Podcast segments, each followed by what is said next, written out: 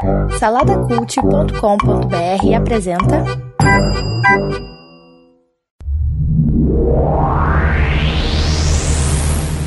Mil novecentos e noventa e nove, o ano da internet moleque, da internet de raiz.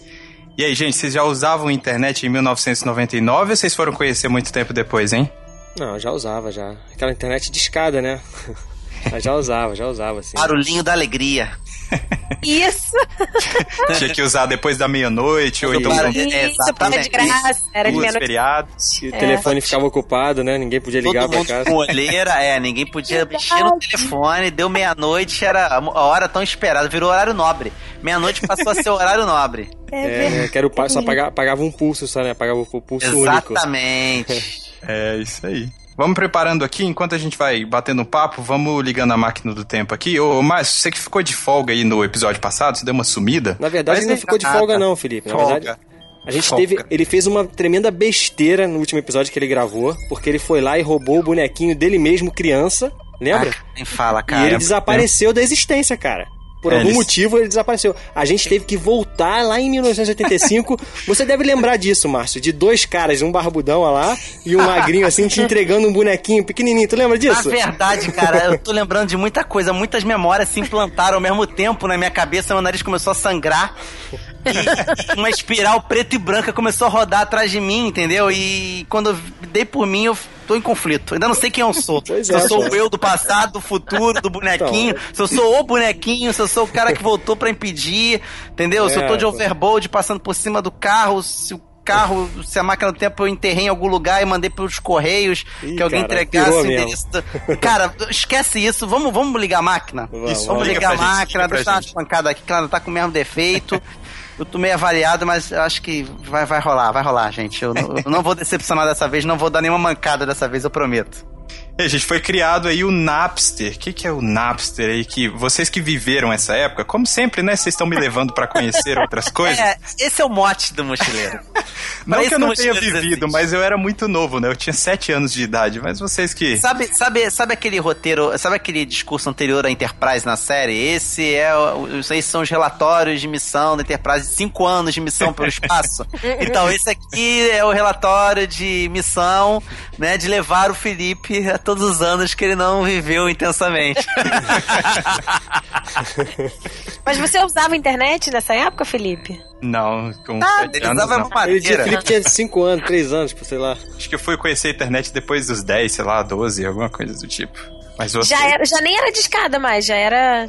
Não, não, não. Eu peguei o finalzinho da internet de escada, e, mas já passando pra banda larga, que todo mundo tinha, mas eu não tinha porque a minha mãe não queria pagar. Era só, só É, isso. eu passei por isso também. Eu tinha um computador é, é, no meu quartinho improvisado, que eu dormia numa varanda na época, uma varanda fechada. Tinha um computador emprestado, porque eu trabalhava como vende... Olha só, vendedor de anúncios no KD. Caraca. Caraca! Eu ligava, eu Isso é ligava, específico, hein, Márcio? eu ligava para as pessoas, é, assim, pegava a, páginas amarelas, olha só, vejam vocês, a páginas amarelas ligava para as pessoas e, e falava: "Você já pensou em anunciar na internet? Você já pensou em colocar teu E o que, teu, que as pessoas teu respondiam, cara? algumas fechavam, né? E eu recebia os espetaculares 15 reais pra ven- por venda. Só que é um negócio muito complicado, porque a maioria não tinha site, né? Eles compravam, na verdade, quase que um.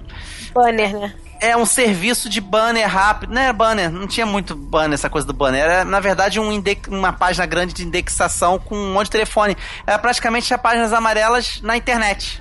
Entendeu? Não era um site. Muita gente não tinha site. Era uma coisa muito nova ainda. Quando a gente falou aí de que se eu peguei a internet de escada, né? Eu peguei o finalzinho, mas teve uma coisa que eu peguei já, assim, desde o começo, que foi MP3. Desde o primeiro computador que eu tive, já eu já conheci música assim, como MP3. Vocês também. E vocês- como que você vocês passam- baixava a música do MP3? Eu usava aquele emule. Eu comecei usando Emule, tinha o. Napster, Napster eu nem, nunca nem vi, nem sei. Nem... Vocês estão avançando já, porque o Emule é um filho do Napster, né? O Napster, na verdade, ele revolucionou a indústria musical, cara. Porque já existia o, o download de MP3 das músicas, já existia a pirataria, né? Só que o Napster, ele, ele trouxe uma tecnologia que facilitou isso. É como hoje em dia não tem o Popcorn Time aí, que, que, que, eu, chamo, que eu chamo de pirataria para toda a família. Porque é isso, porque a tua avó, a tua avó consegue usar o Popcorn Time e ver o filme lá pirata a hora que ela quiser. Antigamente, a pouca pessoa não, que não tem conhecimento não consegue ver um filme, né, cara? Porque tem que baixar o torrent, não sei o que, e junta a legenda, a legenda tem que ter o mesmo nome do, do, do arquivo, então não é simples, não é para qualquer um. E o Napster, é. cara, você entrava lá, vou fazer uma busca, eu quero baixar o CD, sei lá, do Gilberto Gil. Aí clicava Gilberto Gil, aparecia uma opção de música de disco dele, tu clicava e baixava e pronto. Sério? Isso foi a primeira coisa que veio na tua cabeça, é, cara? sei lá, não sei por que, que eu pensei no Você sabe que eu pensei nisso também, Márcio? Cara, por que Gilberto Gil? então, então é isso, cara. Ele revolucionou a, a pirataria, né? Na questão do, do acesso às músicas e mexeu com todo o mercado graças a eles, graças a eles, todos nós somos piratas hoje. É, é verdade, pô, é verdade. Porque daí. Da... Somos todos piratas. E hoje Pode... em dia o Napster ainda existe, né, cara? Ele existe, só que hoje em dia ele só vende música legal. É isso que eu ia perguntar, quanto tempo ele durou nessa versão dele de. só de baixar a música? Caramba, eu acho que ele foi até 2002, se eu não me engano. Ele começou em 99, durou uns dois, três durou, anos. Hein? É, durou, durou sim. Mas a, a Chape esquentou para eles quando o Metallica entrou na justiça com a banda Metallica, né? Entrou na. Aí o Metallica, sempre o Metallica eu falei que é, é ruim. Metallica. Aí, estragando a alegria da galera. Entraram na justiça contra os caras e, e aí começou uma pressão muito grande em cima deles, né? Tal. E eles acabaram abandonando, mas só que já tinham lançado a cultura na internet, né? A, a tecnologia e tal. Então daí, daí pra, desse tempo pra cá, né? Não deu pra segurar essa ele, ele O Napster teve muito filho, né? A gente falou do Emule aí, teve o Casar, vocês conheceram o Casar? Sim, ah, sim. Casar, eu, eu baixava é. muito com o Casar também. Acho que o Casar foi o primeiro deles, assim. E porque eu, é, era música, né? E aí depois, por exemplo, quando eu usava o Emule, o Emule eu já baixava uh, vídeo. No caso, eu baixava, comecei Caraca, eu baixava Smallville. É isso aí, descaradamente aqui assumindo o que todo mundo faz e tem vergonha de falar, né, em podcast. É, não, todo lugar. mundo, todo mundo faz. Novamente citando aqui Star Trek, indo em lugares onde nenhum podcaster jamais foi, né? não, mas olha só, hoje em dia realmente eu diminui muito, cara, essa coisa da, da, da de baixar filme. Porque, porque é isso, né? Tá, tem chegado, é, tem chegado serviços bons, né, cara? Sim, tanto, tanto de música e o Spotify hoje em dia, pô, excelente, cara. Eu assino o Spotify, escuto todas as músicas, não preciso baixar mais. É, e o próprio Netflix também, né, que disponibiliza filmes, seriados de qualidade. Então, é isso. Se, as, se, os serviços forem bons, né, cara, o pessoal abandona a pirataria com certeza. justo e bom, acho que tá de boa. É, isso aí. Então é isso aí, pessoal. Uh, vamos começar aqui. Márcio, o que, que você tem na sua mochila aí pra gente viajar pro ano de 1999? Cara, eu tô levando um monte de sabão rosa. Mas tem que ser rosa? Tem, tem que ser rosa. Tô segurando ele na frente da minha cara assim, fazendo uma cara de safado.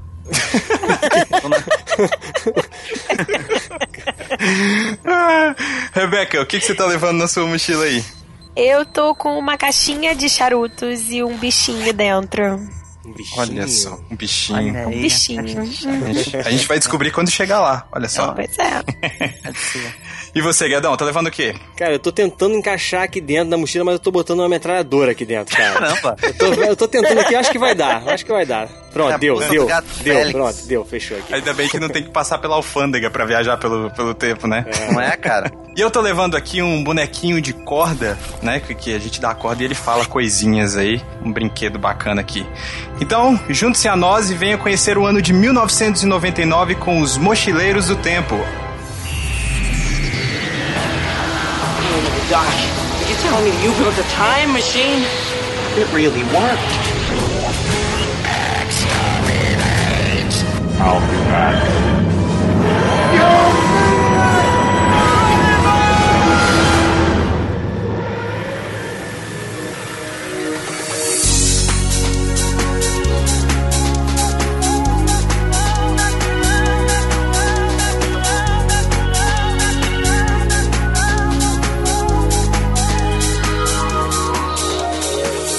Bom, chegamos aqui no ano de 1999, né? Pelo menos eu acho que estamos. Vamos dar uma conferida, gente, para não ter problema? Viajamos mais pra pertinho dessa vez, né, Felipe? Mais, mais, mais perto pra, é, bem, bem, bem, mais perto. É, é, bom de vez em quando ir para longe, de vez em quando ir para perto, às vezes ir, ir pro futuro, olha, quem sabe. Vamos dar, Vamos ver, é né? verdade. Né? Já, já, que, já que a gente falou tanto de internet dessa época, com tanta saudade, né? Vamos ver se a gente consegue conectar essa internet de hoje. É isso aí, ó. Vamos ver se a gente acha um lugar aqui com internet de escada pra gente lan dar. House. Lan House.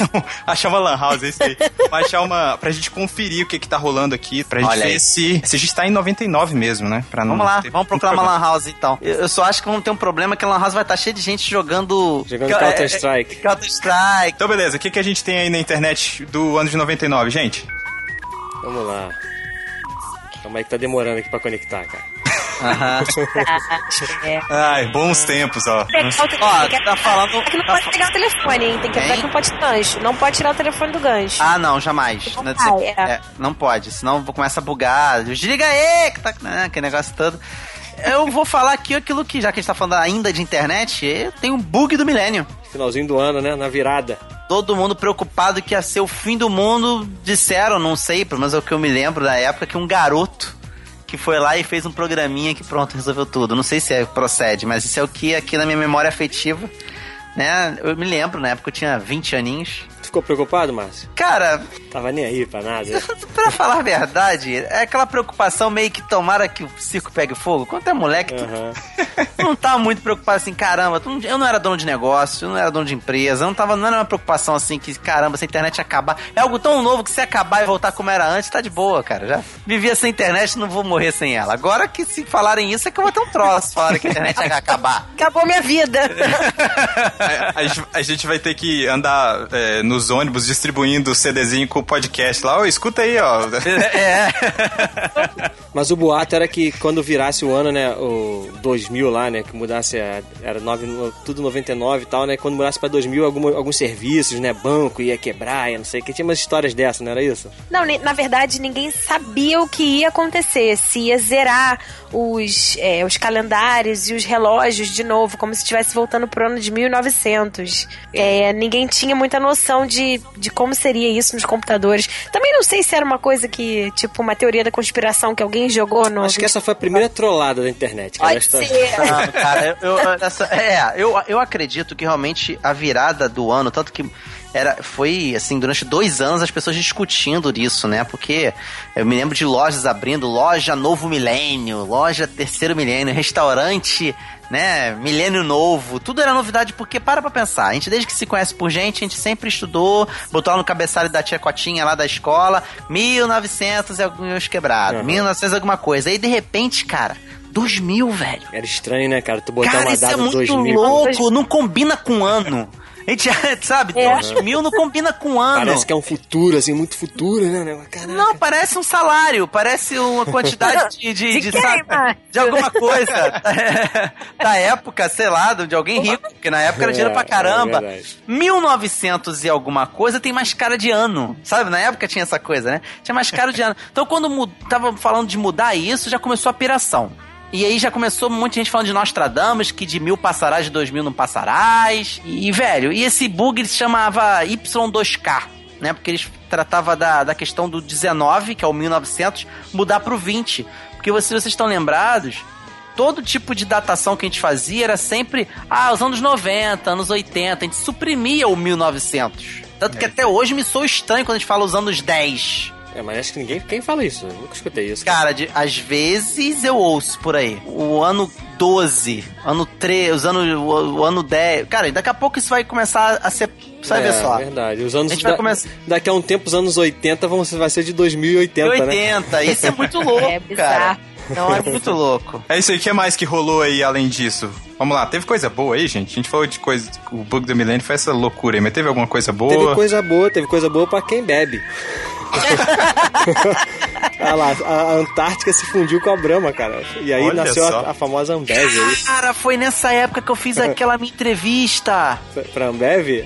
Eu já contei essa história do programa de índio lá do Maná com Manteiga. Já, já, é verdade. Não, peraí. Foi depois, foi depois, mas foi recente, eu me lembro que foi recente. Eu fiz escola técnica em 96, me formei em 2000. Olha aí, foi bem pertinho mesmo Foi aí, é, foi por aí, 2000, 2001, Você que eu fiz poderia a, ter a sido um dos primeiros funcionários da Ambev, da recém-fundada. Não, primeiro não era porque foi por aí, 2000, 2001, mas cara, olha aí, velho. Mas assim, eu tava na escola técnica, é bacana fazer esse, esse exercício, cara. Eu tô amando fazer mochileiros por causa disso. Onde é que vocês estavam nessa época? Tipo, eu não quero que você simplesmente faça essa pesquisa aqui pela internet, não. Tenta puxar da memória antes da gente ir pra rua, pras ruas de 19, do distante ano de 1999. Eu estava na escola técnica também, Márcio. é mesmo, você fez escola técnica de É, quê? Federal de Química. Olha aí, cara. Tá, mas eu tava no primeiro ano, eu tava começando a escola técnica. Eu fui assaltado pela segunda vez. Olha É, embaixo do viaduto Maracanã. Em 99, tu, Em tu 99? anota os anos que tu é assaltado, sei lá, foi É. assaltado ano tal. É, eu fui assaltado a primeira vez em 96, no meu primeiro dia de aula no Cefet. Anos mais tarde eu fui assaltado pelo mesmo cara.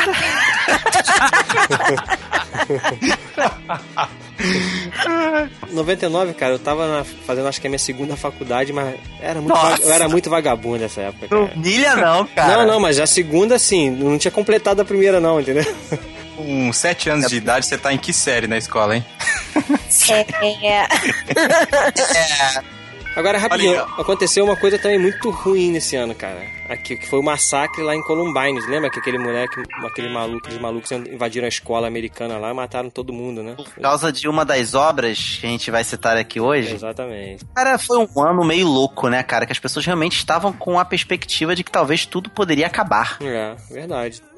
Teve gente que, teve gente que morreu também, olha só. Stanley Kubrick morreu no ano de 1999. Considerado um dos gênios aí do cinema, né? Da história do cinema. É, cara. Exatamente. O homem que dizem que levou o homem à lua. Morreu também o Mário Puzo, que é o escritor do Poderoso Chefão, né? Olha só, gente, bastante gente importante, hein? a Rede TV aí foi lançada. Vivo TV Fama.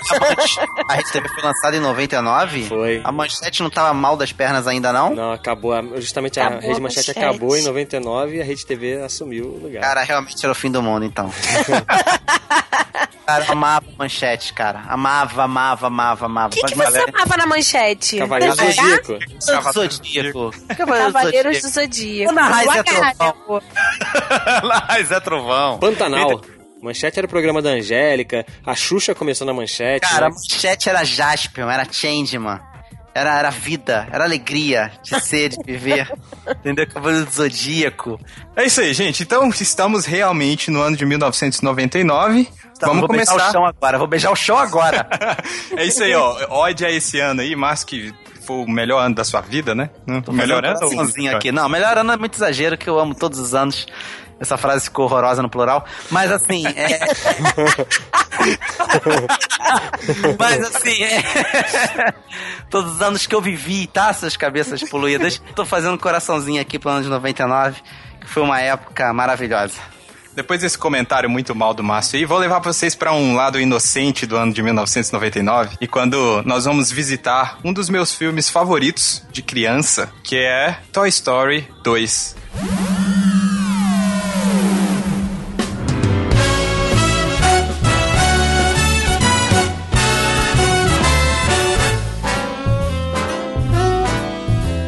You've got a friend in me. Olha, You've got a amigos estão friend aqui. É isso aí, gente. Toy Story 2, né, que é um filme, assim, foi um dos primeiros filmes animados que eu decorei fala, cara. O Assim, 2, eu o decorei. 2, especificamente o 2. O 2. O 1, um, o um, quando foi lançado, ele foi lançado em 95, né? O, Aí você era Primeiro muito filme. pequeno. Agora se Aí, eu acredito que eu vi na época, mas eu era muito pequeno pra lembrar e tal. É, mas o 2 em específico foi quando eu conheci de verdade o Toy Story e, cara, é fantástico, Vocês fantástico. têm noção de que o, o Felipe, ele não viu a transição entre o entre a técnica feita a, em pintura É, de da, animação da- desenhos. de né? animação feita por computador. Vocês têm noção disso, cara? É verdade, né, cara? Ele já nasceu, já. Ele já nasceu filme. já desse jeito. Ué, a animação é isso aí. É computador animando. Caraca! Vou Desligar agora. Um dia esse bullying que vocês fazem comigo vai ficar velho, hein? Não, cara, não é bullying. Eu tô falando isso estarrecido, cara. Eu tô aqui em posição fetal, botando o pulso na boca aqui, assim, ó. Balançando pra um lado e pro outro com um olhar alucinado, cara. Mas fala aí, Felipe, fala aí. O Toy Story 2, a história, como é que é? Qual é a sinopse desse, desse filme aí? É muito bacana mesmo, conta aí. É, basicamente a gente continua acompanhando aí a história dos brinquedos do Andy, né?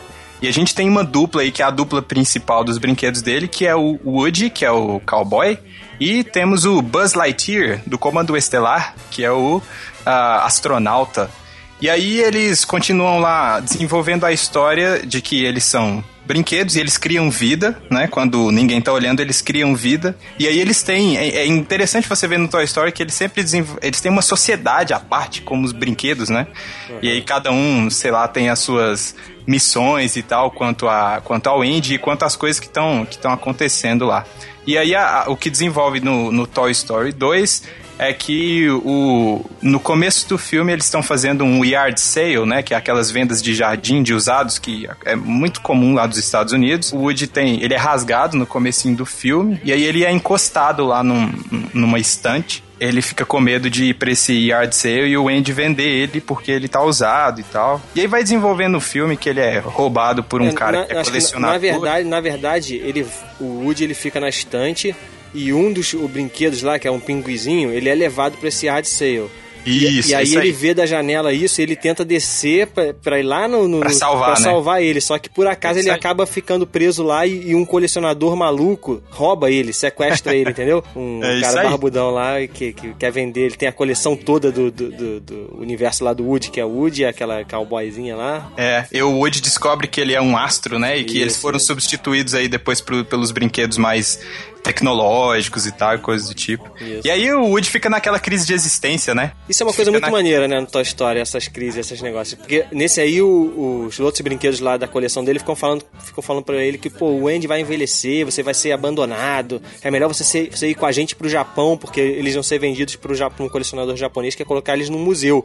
E lá as crianças de todas as gerações vão admirar você, então você tem que ir com a gente pro Japão e tal. Os únicos brinquedos que entram nessa, nessa piração filosófica de existência é o Woody e o Buzz Lightyear. Desde o primeiro eles entram nesse conflito, no- o Buzz, no caso, no primeiro, e acaba um pouco repetindo no segundo, quando o Buzz encontra aquele outro Buzz. Aham. né, que, né, que, né, que continue, ele não, o outro Buzz ele não sai, é como se fosse assim, o que teria acontecido com o Buzz se ele não tivesse saído daquela piração. Uhum. A gente vê isso acontecendo com o outro modelo lá, que ele não só não sai da piração, como ele assume uma excelente homenagem a Star Wars, ele assume lá o, Zu, o Zuko, o inimigo, Zo- né? Zorg, o, Zorg. Zorg, Zorg, Zorg, é isso, Zuko, isso é Avatar. O Zorg como vilão lá, como pai dele. É. Então é espetacular. Eu acho o Toy Story 2 um excelente desenho, tá? Um excelente filme, vamos colocar assim. Mas, mas eu acho ele um filler.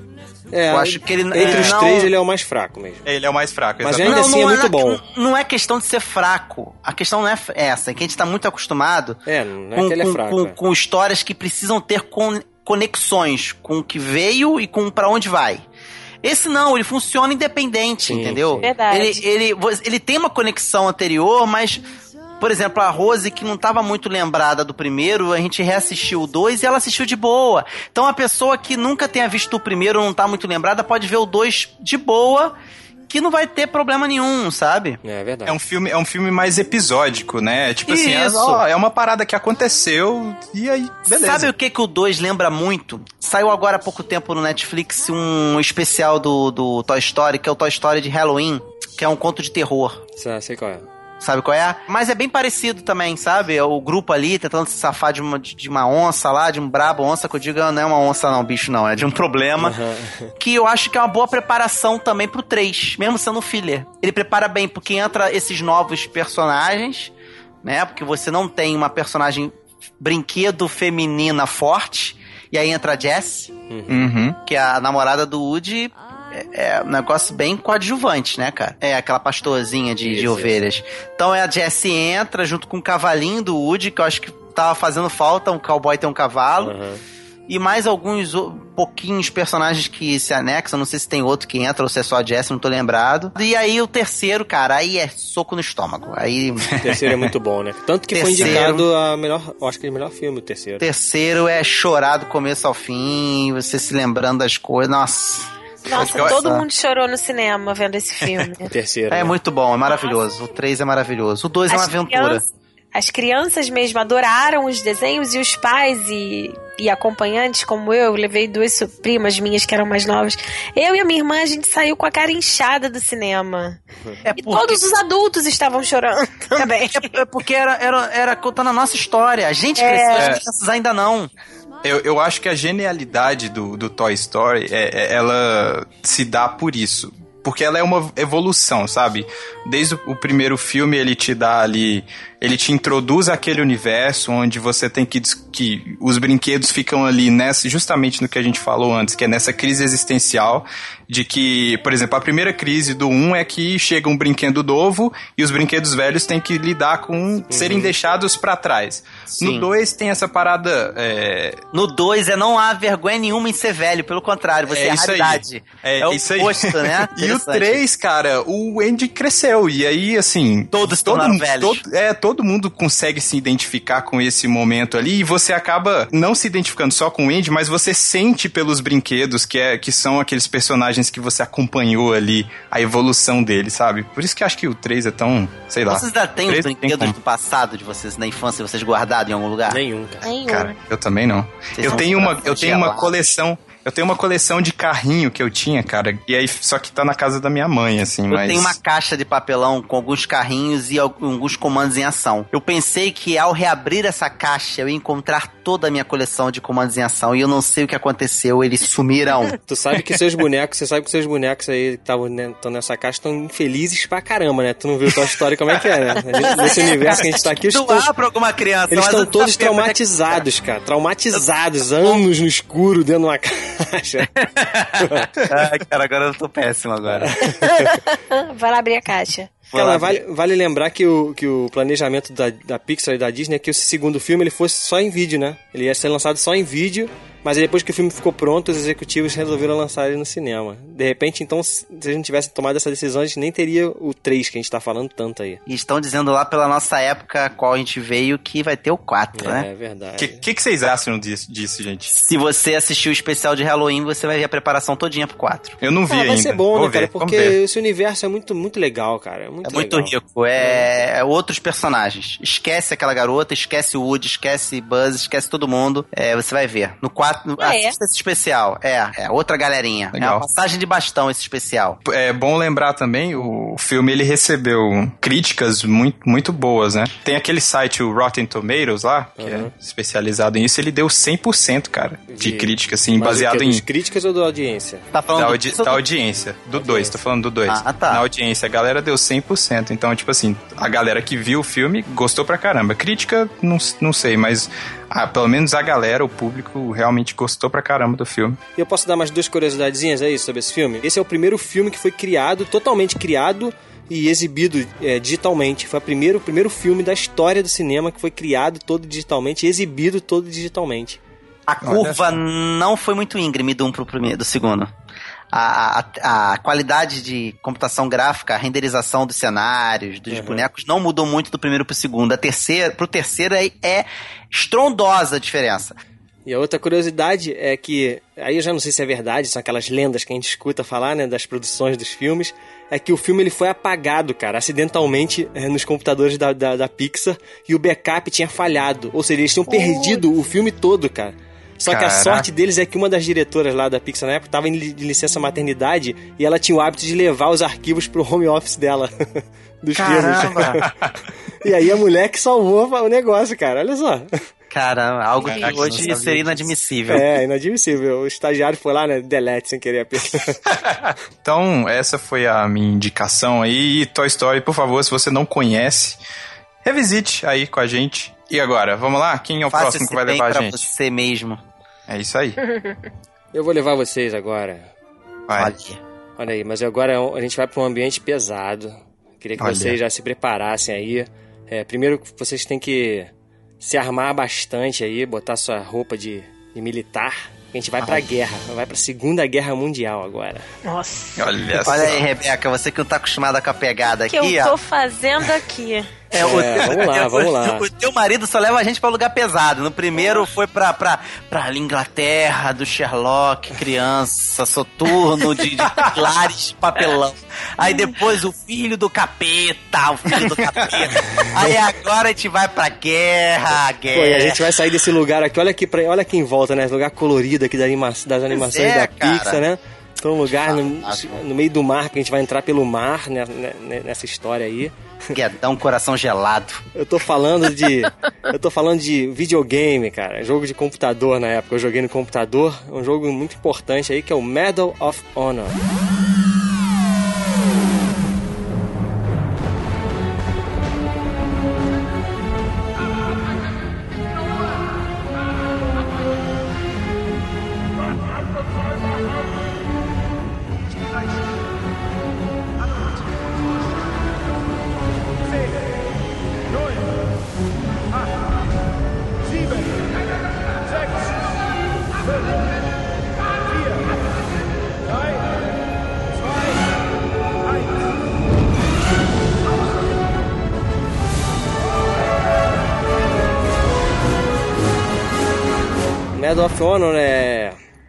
Vocês chegaram a jogar esse jogo? Sim, muito. Jogou, né? Rebeca não, não jogou, né? Claro que Rebeca não. jogava só The Sims, Sim City. The Sims nessa época. Ah, é, já tinha The Sims nessa época. Sims é Sonic, brin- Sonic muito. Virei o Sonic. Brincar de boneca no computador. É. Brincar de boneca no computador, lógico. Não, mas eu só gostava de montar as coisas, eu não gostava de jogar, não. Cara, mas olha só, o Medal of Honor, ele, ele é um jogo passado, é um FPS, né? Um jogo de primeira pessoa. É o- praticamente o pai, não sei se, eu sei que tem outros jogos mais antigos, mas ele, ele é o- assim, é considerado o pai desses jogos que tem hoje em dia, que é o Call of Duty e o Battlef- Battlefield, né? E ele, e é legal do, do Medal of Honor é que ele é- foi lançado um ano depois do filme do Spielberg, o Soldado, o Resgate do Soldado Ryan. Aham. E, inclusive o Medal of Honor foi idealizado e, e tem o dedinho ali dele, do Steven Spielberg, cara. Então, pô. Sim, sim, é, tem a entrada. É, é, tem a entrada ali, o dia D todinho ali no primeira Exato, o, fase. jo- é. o jogo começa aqui, olha só, olha aqui, olha, olha aqui em volta da gente aqui, ó. A gente sentado aqui no. Baixa a cabeça! sentado aqui naquele, naquele navio que vai desembarcar ali na praia de Normandia. E já é invadi- a invasão Unidade daquela praia. Pô, é Unidade- fantástico, cara. Unidade E- anfíbia. Eu, eu vou te falar, cara, é o início de jogo, um dos melhores inícios de jogos de videogame da história. Verdade, Sem exagero nenhum. verdade, Sem verdade. exagero. Ah, hoje em dia tem um monte de coisa aí com efeito especial. Cara, mas pro efeito especial da época, você ter aquele, aquela sacada de o começar. impacto, é isso mesmo, pô. Você é uma introdução jogável. É, hoje em dia é difícil ter algo tão inovador assim, né? Isso é tudo mais do mesmo, assim, hoje em dia. Eu, assim, eu não sou mais Uhum. um gamer, eu não jogo mais tanto videogame como tu jogava nessa época. Mas eu lembro de ter ficado bem impactado mesmo jogando assim, ficar, caraca, que é uma, é uma experiência, eu tô vivendo alguma coisa aqui muito diferente, cara. Que isso, que muito legal isso aqui. Aquela tensão de você, os tiros, né, os efeitos sonoros desse jogo que foram também utilizados, os efeitos sonoros do filme, os mesmos efeitos usados no filme foram usados no jogo do Soldado Ryan. Eu, eu gostava bastante do, do Medal of Honor, porque ele tinha uma, ele era mais tematizado, sabe? Aí você vai falar assim, pô, mas Doom também era tematizado. Cara, mas ninguém tinha coragem de fazer, tirando Wolfenstein, que é um, um que tinha bem antigo, que era de Segunda Guerra Sim, também, sim. tinha lá uns, uns capeta no meio, misturados Se eu não me também. engano, esse é considerado né, o pai dos FPS, né? Esse Wolfenstein, se não me engano. É, é, é, é, é. Tinha lá o- o- os filhos do capeta lá, que você vinha com. com- é, você enfrentava uns cramunhão. Mas assim. filme- jogo sério de Segunda Guerra em FPS, cara. Pô, cara, foi, foi demais. O pessoal delirava, tinha uma granadinha assim de mão, que, sabe aquela granadinha que parece uma garrafa? Você joga assim. tinha- cara, era muito legal aquilo ali, cara. Ficava em cima dos prédios só jogando aquilo ali.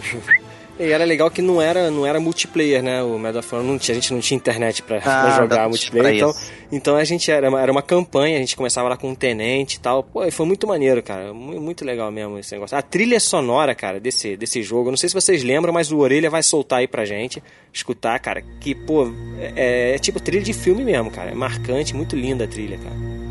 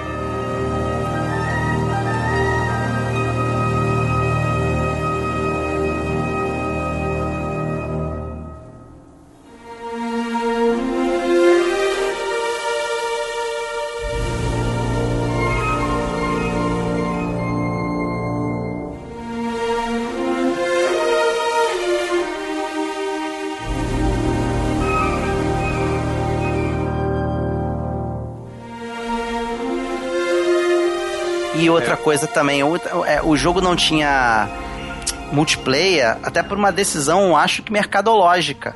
Porque ia ser muito difícil concorrer com o Counter-Strike, que também tava bombando as lan houses, É. que era praticamente só multiplayer. Aham, aham. E que é desse ano também, né? Foi lançado também nesse ano, Counter-Strike. O, eu, você falou da trilha sonora aí, cara, é interessante porque eu não, não joguei, não sou gamer assim, joguei algumas coisas quando eu era criança e tal, mas principalmente jogo de primeira pessoa eu nunca curti muito não. Mas eu, eu assisti um vídeo que a gente pode até colocar link no post aí depois. Ele é um vídeo que ele é da evolução de todos os Medal of Honors e aí ele vai passando a trilha desse primeiro aí. Aham. Então E aí vai escutou já, mostrando a evolução. Já, já sim, é fantástica, cara, fantástica. E a introdução lá também, cara, muito, muito boa. Eu sempre preferi mais jogos que, é, de. Eles, vocês falam de terceira pessoa, que você vê o, o carinha. e- Eu também prefiro. Eu, eu também prefiro, prefiro, eu eu fico prefiro de tonto. terceira pessoa.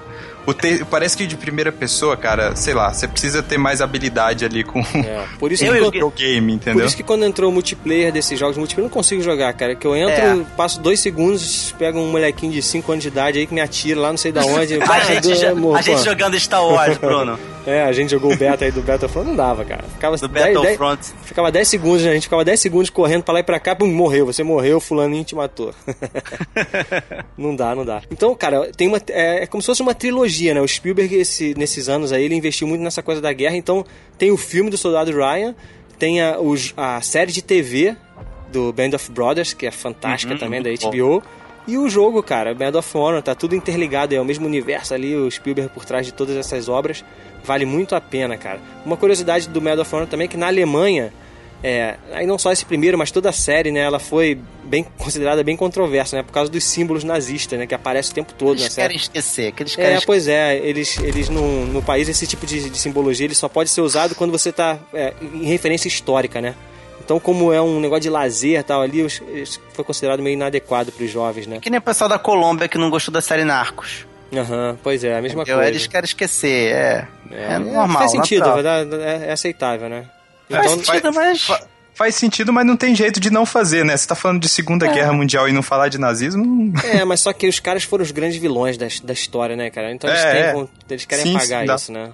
dá é a pra mesma coisa os colombianos lá, eles se sentem responsáveis, talvez por existir o tráfico de cocaína no mundo como tem hoje, talvez. Eles devem se sentir meio responsáveis, não sei. Ah, cara, olha, eu só sei que eu queria ser maltratado que nem um alemão na alfândega e não como um brasileiro toda vez que eu viajo. Olha aí. Se eu fosse alemão, pelo menos não teria essa minha cara, né? Que, que essa minha caroça aqui, que eu sou confundido toda mente. To- toda vez eu sou confundido, cara. Porque são os Toda- vilões, são os vilões do nosso tempo, né, cara? O- Exatamente. Os árabes, pessoal. Não estamos aqui dizendo que todos são. Não, não, Está não. dizendo Sim, aqui- sim, sim. É o- Assim, é o que a história tá escrevendo, né? Não, É. Não, não tô fa- falando que é isso, que é. Infelizmente. É. Apesar de que a, a série Medal of Honor depois foi ficando cada vez mais é, desestimulante pra mim, vou ser sincero. Uhum. Quando eu vi a capa de um com um cara barbudão e um bonezinho pra trás e óculos escuros, eu falei, não, isso não é medalha de honra. É, ela foi perdendo um pouco sem identidade e, e o Call of Duty e o Battlefront, que vieram, Battlefront, não, Battlefield que vi- vieram depois, eles dispararam, avançaram muito em relação ao Medal of Honor. Questão de tecnologia, de tudo, né? Então eles ficaram pra trás e eles abandonaram a série, acabou a série há um, tem um tempão já. Isso aí, é isso aí. Estamos aqui nesse ambiente de guerra aqui, batendo esse papo. Na Normandia, na praia da Normandia. Na praia da Normandia, tiro voando pra lá e pra cá, mas a Sim, máquina do tempo protege a gente, né? A máquina do tempo É, protege a gente. protege, nós estamos Ela, intangíveis. ela tem uns, ela tem uns escudos aqui, cara. É, Ah, tá. é igual. É, a Enterprise, Max, você sabe a Enterprise? Ela tem uns escudos lá, né? E a gente tem a mesma tecnologia aqui, cara. Nossa, se tu sair da Enterprise, um abraço, cara. Talvez que nem o dispositivo da Tardes que faz você falar qualquer língua, mesmo longe dela.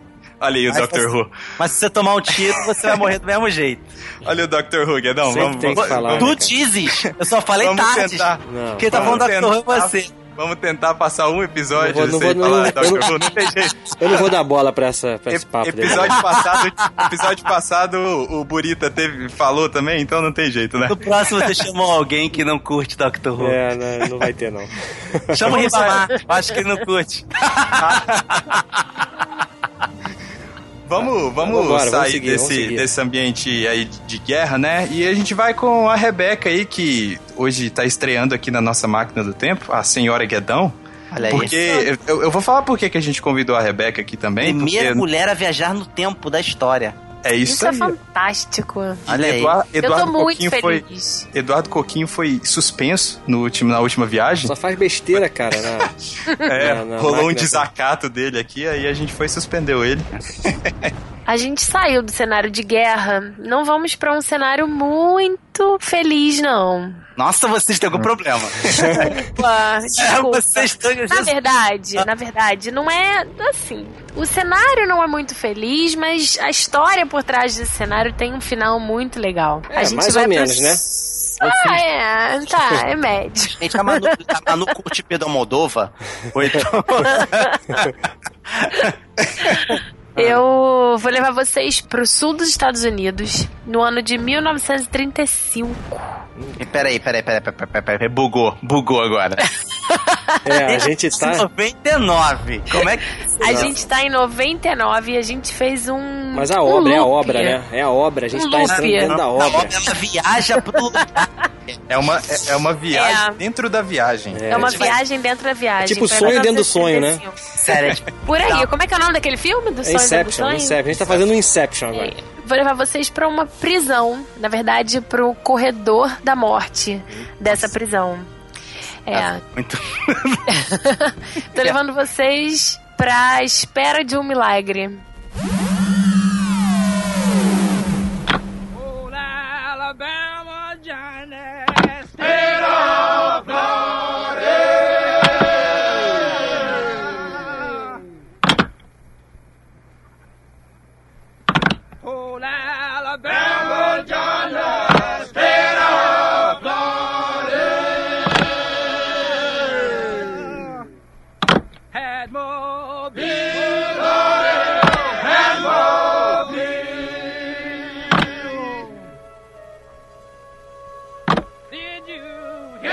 Originalmente chamado The Green Mile, que é o, o nome desse corredor verde, né?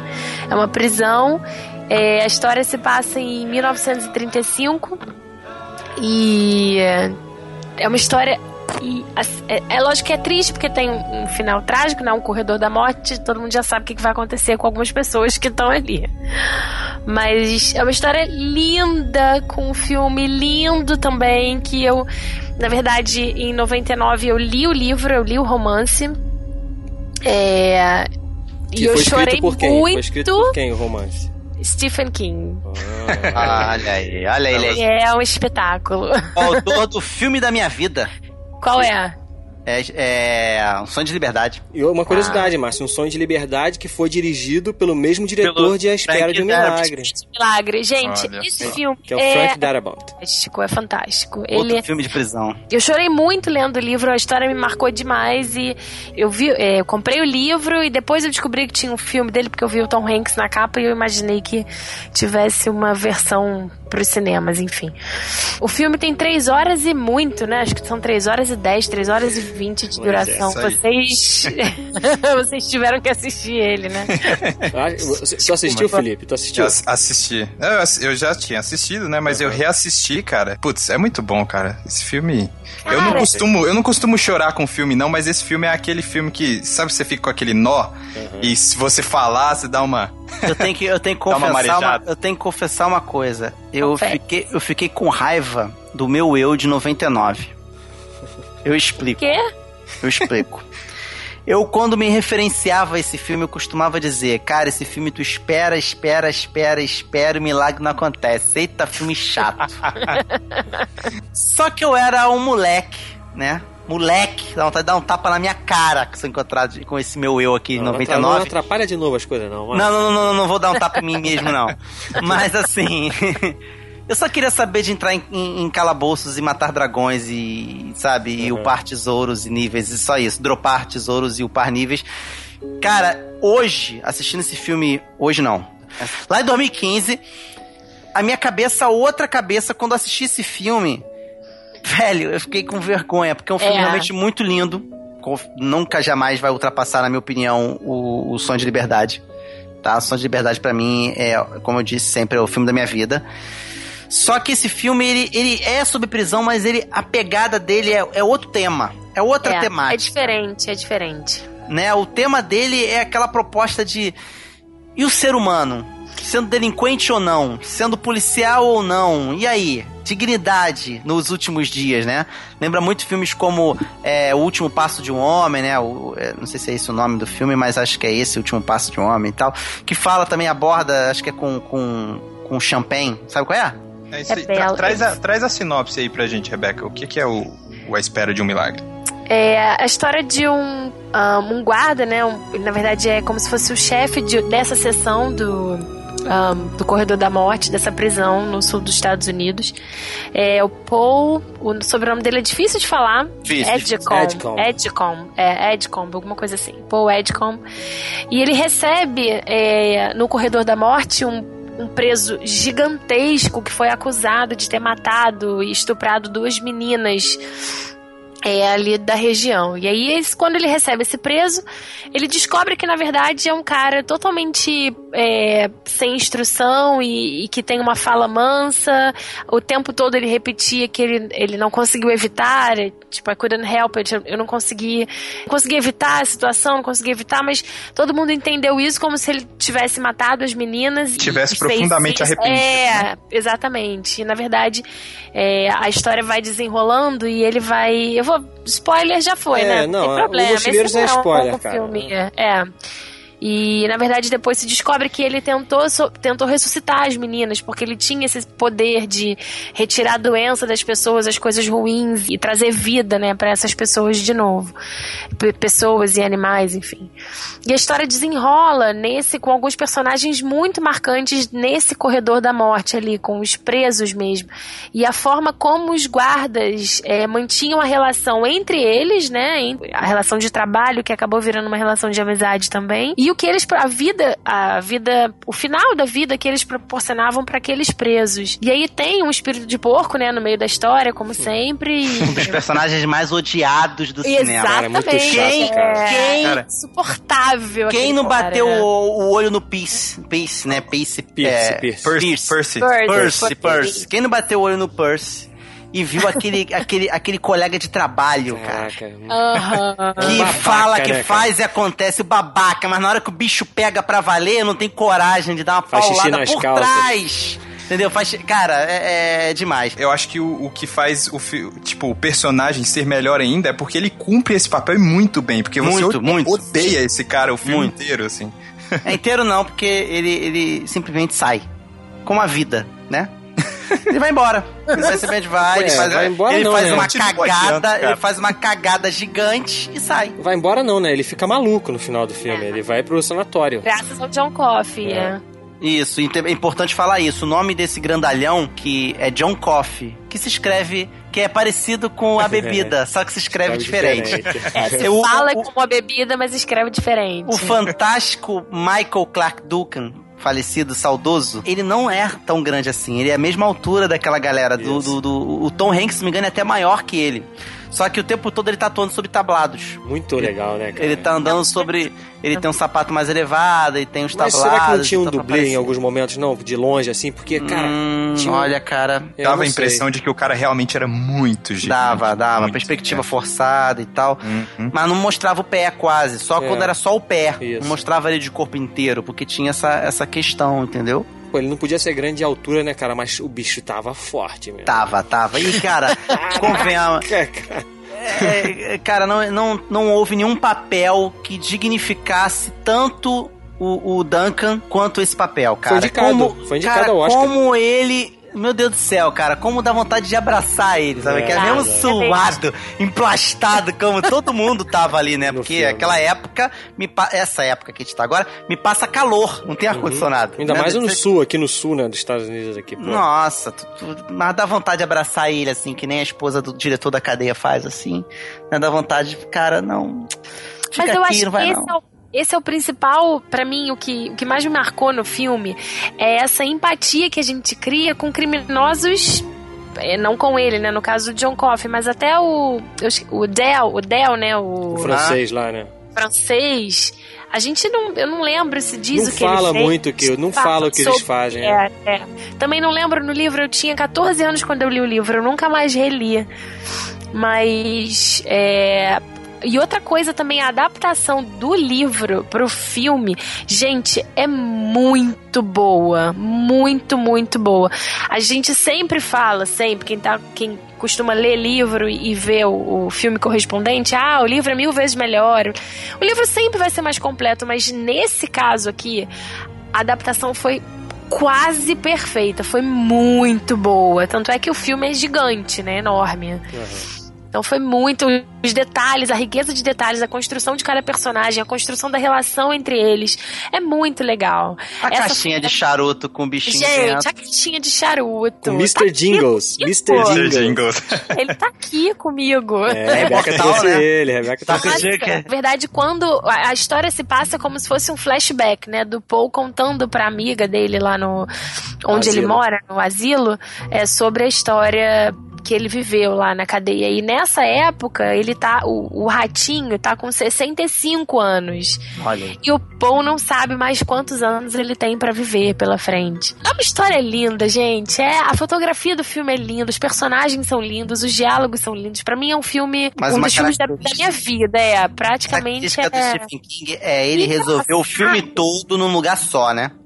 Ele resolve tudo num é... lugar só. Eu não tô lembrado muito bem, mas, se não me engano, o, o verdadeiro assassino, ele era o, o, maluco que chegou depois, não é? Isso, isso, isso mesmo. É isso. Então você vê, o Stephen King, ele é, resolve Eu não gostei muito ali, disso não, cara. Não gostei muito disso mas, não. Mas a característica do autor, cara, é. no Sonho de Liberdade, é. foi a mesma coisa.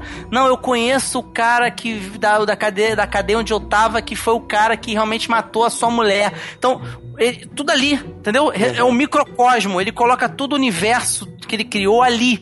Não tem como nem se correlacionar direito com outras obras dele, porque tá tudo ali. Under the Dome, é, Som de Liberdade. Para confessar para vocês, eu, eu tomei um, um plot twist, porque eu não lembrava. Fazia muito tempo que eu vi esse filme e eu não lembrava quem era o assassino.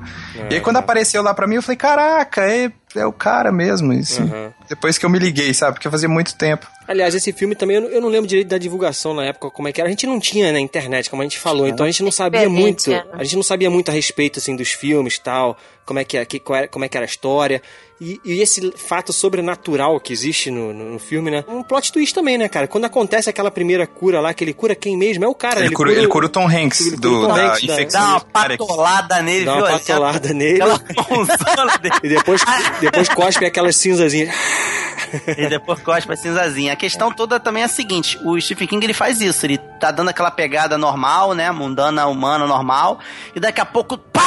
Toma paranormal na tua cara. É. E geralmente ele faz cara, isso, muito entendeu? Bom, muito Você e sabe... ele, isso é bom que ele não fica explicando, cara. É tipo assim, tá lá, toma Precisa, isso. Aí. Não, não explica, cara. É. Não explica o poder do cara. A história é simples, a história é, é simples, entendeu? É aquilo ali, ponto. Não tem. Ele é um. Ele, como ele, ele explica, ele é uma força, força da, da, natureza. natureza. Pô, excelente. Acabou. É a mesma explicação que deram pra Highlander no 1. E no 2 vieram com aquela porcaria de explicação de dizendo que eles eram alienígenas, entendeu? É a mesma coisa, é uma força da natureza, é, não tem explicação. Tem um dom de é cura isso. lá, pô. E acabou o papo. E é muito é legal que o Tom Hanks, quando ele tem uma hora que ele não quer condenar o cara, ele não quer, né, botar o cara na cadeira elétrica. Aí ele fala, ele conversa com o John Coffey e fala assim, é, eu não sei o que, que você quer que eu faça, porque eu não quero chegar diante de Deus e escutar assim, por que, que você matou uma das minhas maravilhas, não um dos é meus milagres? Aí, é, é, uma das minhas cara, partes preferidas nossa, do filme é essa. Isso é muito bom, cara. Isso é muito pesado.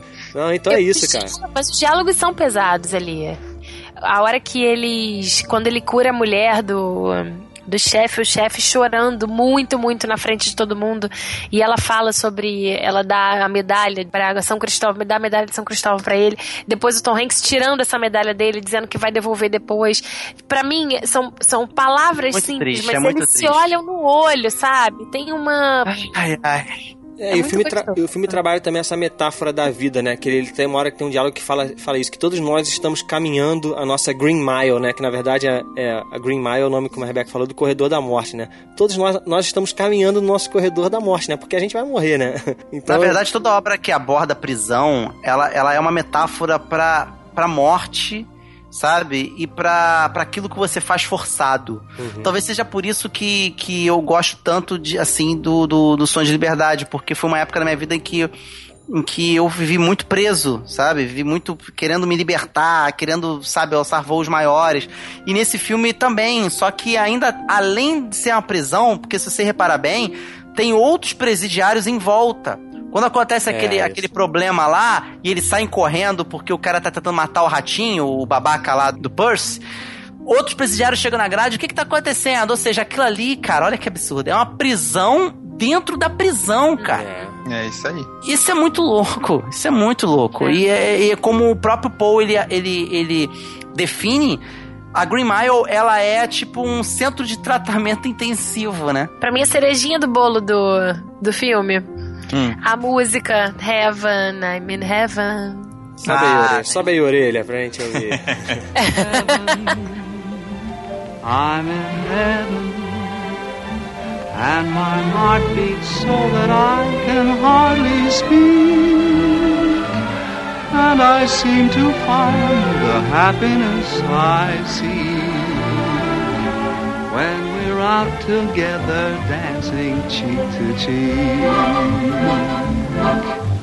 Heaven, Ai, eu, eu chorei quando eu. Quando, na primeira parte do filme, assim, que aparece a música. Aí eu relembrei uma parte da história e já chorei já de cara. Sabe o que que mais me deixa triste? Eu tenho até vontade de chorar. Ah. É pensar que o ator, cara, o Duncan, realmente faleceu. Não no filme, mas ele agora de fato tá morto.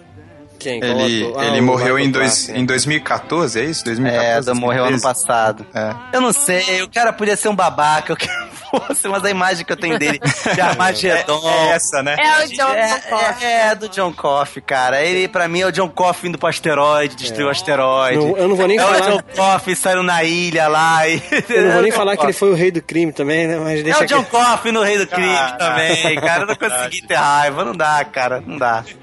Não dá, não dá, não dá. Eles tiveram que mudar o, o ano do filme. No livro, o filme, o- a história acontece em 1932, mas o filme Top Hat só foi lançado em 1935. Então eles tiveram que colocar o filme em 35 também pra poder incluir. Hum, Entendi. Essa o filme- referência. o filme que você tá falando é o filme que eles assistem, né? Que é a música Heaven, né? Isso, é, é, isso. Entendi, entendi. Maneiro.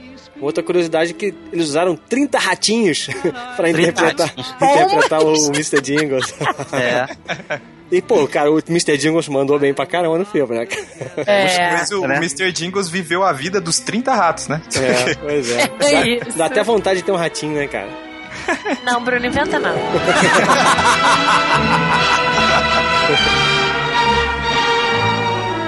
Então vai, Márcio, vamos voltar aqui lá pro lá pra 99, sair aqui de, de 35 e vamos voltar lá pro ano que a gente Sou tá. eu? É, tu você, leva pra gente. Pra onde você vai levar a gente agora? Eu vou levar vocês para um lugar sujo. É, Olha Depois fala da gente. Que só leva lugar, lugar, lugar ruim. É, mas pelo menos eu tô com crédito. Ah, tá bom. Eu tô com crédito pra fazer isso, pelo menos, cara. Verdade, verdade. Eu vou levar vocês pra uma cidade suja que representa todas as cidades e grandes cidades do mundo, a qual oprime o homem, capitalizado, industrializado e cheio de manias e vícios. Eu vou levar vocês para o Clube da Luta.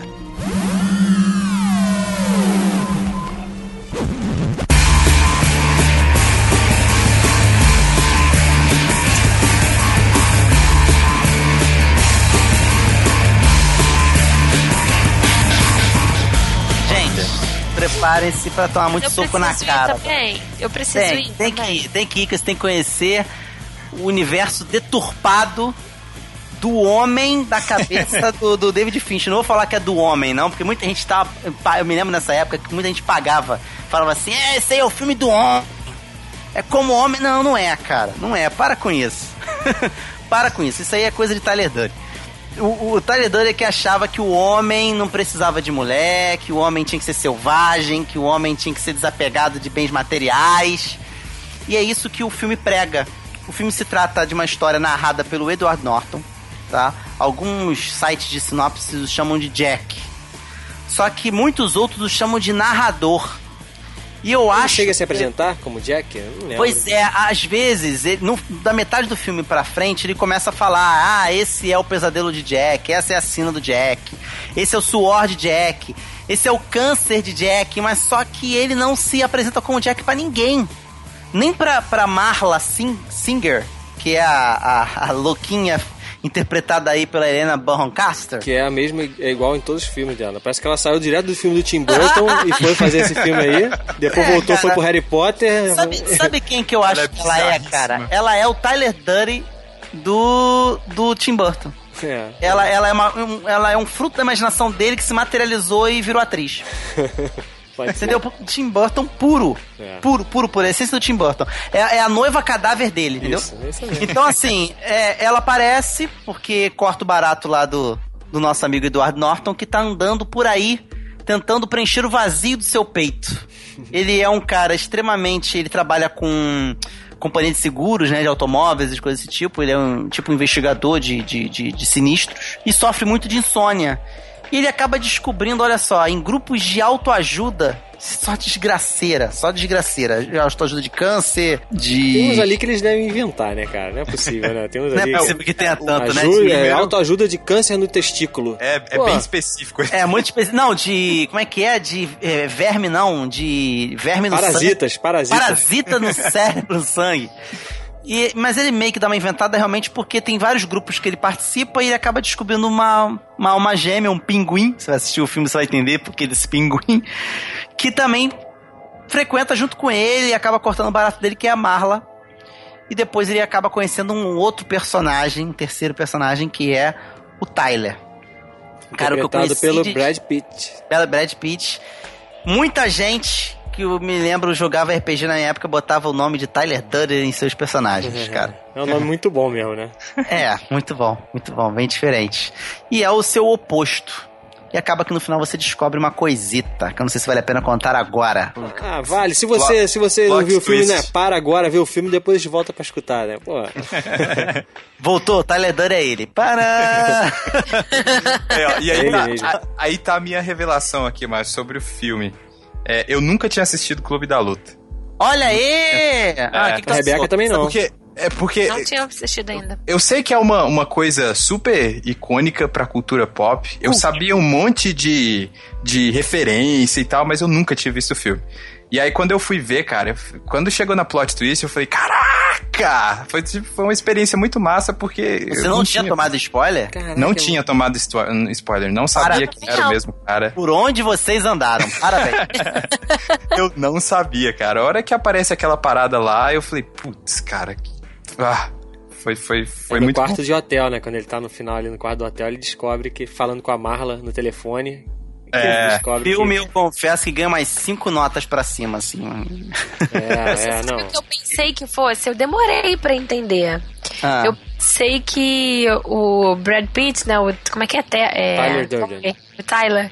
Eu achei que ele tivesse feito uma plástica pra ficar com o rosto igual do cara. Uma plástica? Como assim? Ah, eu achei que ele é, Eu achei. Eu não. Eu não Mas- eu não mas É tem que dá, Rebeca. Tu fica assistindo Gossip Girl só, aí tu fica... mas, mas talvez ela, ela deve ter. Porque tem um momento que um dos caras lá no filme, porque o Edward Norton vira uma lenda, né? Todo mundo. Isso. Não, e aí tem um cara que fala: Ah, dizem que ele faz plástica e troca É. direto, né? De, de cara e tal. Talvez- Aí quando ele chega no bar e o cara fala, ué, eu falei com você agora, há pouco, tipo, estando pra ele, eu falei com você semana passada. E, e eu, eu falei, ah, ele deve ter feito plástico, colocado uma máscara igual a cara desse homem. aí. Então, E mas essa parte que- aí é antes, é antes da, da revelação. Isso aí é um pouquinho É antes. antes né? da revelação, mas É. aí eu imaginei como, como o, o carinha, o Brad Pitt tinha sumido da história. Falei, ah, ele deve ter feito a Ah, plástica, tá. saiu fora e tá Legal. fazendo as coisas como se fosse esse outro cara. Eu viajei um pouco, mas assim. O filme tem depois- algumas inspirações, umas pistas piradas no meio, e outras até bem no começo, né, e tá em um do- da- das reuniões lá de autoajuda, e aparece Tyler Durden. Ele aparece? Ele um aparece- segundinho, É um mesmo? segundinho abraçando o cara. O cara tá falando, você fica bem fixo olhando. Eu tentei pausar, mas é impossível quase. O cara tá falando ali, ah, eu só vejo pessoas valentes aqui contando seus problemas e tal. Daqui a pouco, pum, aparece ele assim muito rápido. Uhum. Como se fosse um frame cortado do cinema. É, vou ter que ver de novo. Isso aí é já. Eu- eu também perdi isso. Esse alter ego já começando a nascer, se formar. Né? Uhum. Ele andando, ele indo no, aeroporto, ele vem no sentido contrário. Então você vê aos pouquinhos ele tá se materializando, ele tá surgindo. É, sabe? muito, que é muito legal assistir esse filme depois, né? De novo, já sabendo o plot twist todo, já sabendo a história toda, você vai verificando isso mesmo. Ele é muito bem feito, ele não, não, não tem erro em relação a Por que, isso. que o Edward Norton eu acho que ele é mais narrador do que Jack? Porque na verdade o nome dele é Tyler Durden. É. Por causa que tem uma hora que ela chama ele de Tyler e passa batido. Aham. Eu assistindo de novo é que eu percebi. Ô caramba, ela chama ele de Tyler antes da revelação. É, chama mesmo. Mas a gente Entendeu? tá então, tão assim, imerso na tá história tão imerso que... na história que você não percebe isso. Isso que faz esse filme ser tão bacana, tão legal. Sabe? Quem não entende o filme vai ver, ah, pô, um filme chato, final acaba assim, que troço esquisito, troço o cara se bate, troço assim. Cara, mas aquele que admira a, a construção de uma boa história, ele vai pegar esse filme e vai pirar o cabeção, com certeza. E, e de novo aí, ó, a a gente falou no, no podcast passado sobre o, o Taxi Driver. É, ele gasta um tempo construindo a história, cara. Porque assim, o filme é, o filme é lento, né? O filme, no primeira, na primeira, primeiro ato do filme, que vai mostrando aquela parada da, da- dos grupos lá e tal, ele é um pouco demorado. Até apesar que cria-se. apesar do corte do Fincher, né, ser aquela coisa meio videoclipe, tchum, corta Mas geralmente sim, mas ainda assim é filmes com narração em off são lentos. É, e até pega que se forma, tipo assim, o, o, o clube da luta mesmo, já foi mais de uma hora de filme, É, cara. Por exemplo, pra eu que nunca tinha assistido, eu tava esperando, putz, que hora que vai acontecer, né? Só que eu tava tão imerso, luta, eu tava tão cara. imerso na, naquela, naquela vibe louca ali que o Edward Norton entra, que eu esqueci que o filme chamava Clube da Luta, sabe? Então É, eu mergulhei na parada. É sobre isso o filme, é É, o sobre... Luta é um detalhe, né? É um detalhe. É, é. Na verdade, é, é- é a busca dele pro preenchimento de vazio, sabe? Da necessidade dele, é a construção de um louco. É isso que é. Ele começa a ficar, a sair totalmente do eixo, ele começa a ficar maluco. Tem uma teoria, eu acredito que esses grupos que ele começou é, a frequentar foi afundando ele cada vez mais. Entendeu? Quando ele tá discutindo essa cena é maravilhosa. Ele saindo da, lavande- da lavanderia lá com a Marla, ele começa a falar: Não, o câncer tu deixa pra mim, você fica com a tuberculose. Hum, muito bom. Fica com a para- parasita de cérebro, você fica com isso. Cara, a carga negativa vai puxando ele pra baixo cada vez mais, sabe? Ela já é uma pessoa muito dark, assim. É uma pessoa que atravessa a rua e não olha pros lados. Agora, ele é aquele cara certinho, contido. Você pegar uma pessoa que é muito certinha, contida e inserir esses elementos sabe, negativos fortes, a pessoa tem um grande potencial de virar um explosivo. Assim como um sabão de glicerina tem o potencial de ser uma bomba de dinamite. Mas sabe? aí que tá, Márcio. Você tá falando que o cara é um louco, mas... Eu tô dizendo que ele é o sabão. Não, sim, mas, mas você viu que... É, é o caso até de Hitler, né? Porque ele teve vários outros seguidores também, né? Pois é, pois é, o estrago que ele fez, cara. Ele, ele, ele perpetuou o estrago da cabeça dele, acabou espalhando a demência dele, ou quem sabe fazendo aquilo que o Coringa lá do, do Nola não conseguiu fazer, que é despertar o pior no ser humano. Olha aí. Tanto que o cara ele chega e fala assim: pode ser eu agora? Na primeira roda, né? De luta ali, Ei, posso, posso brincar aí também? Então você vê, tem outras pessoas também buscando preencher esse vazio. Uhum, é verdade. Olha aí, você falou aí do Coringa do Nolan, cara. O Jared Leto, que tá fazendo o Coringa lá em 2015, já tava aí É, ele aparece ficando no louco, filme. É ó. o Lourinho, né? É o Lourinho, aquele Lourinho. É o assim. Lourinho. Aquela hora que eles estão lá, porque antes da galera entrar no clube da luta, eles ficam de fora da casa, né? E aí eles deixam os caras lá por dias e fica gritando pros caras desistirem e tal. E aí tem uma hora que ele grita na cara do Jared Leto lá e fala, cara, você não vai entrar porque você é muito loiro. É, é muito louco. Ele dá um grito. É, eu, eu- eu acredito que esse filme, a- o, o ícone mesmo do filme é o sabonete mesmo, o sabão. Porque ele representa de fato os personagens. É você pegar pessoas comuns, sabe? Algo comum, algo caseiro e transformar numa bomba capaz de fazer um estrago tremendo na sociedade. É isso que o filme prega o tempo todo. Entendeu? É isso que o filme tá querendo esfregar na tua cara o tempo todo. Fazendo aqui um paralelo, você sabe qual é, de- qual é a- o ponto de contato entre Clube da Luta e a Espera de Milagre? Hum, Olha só. Sabe qual é?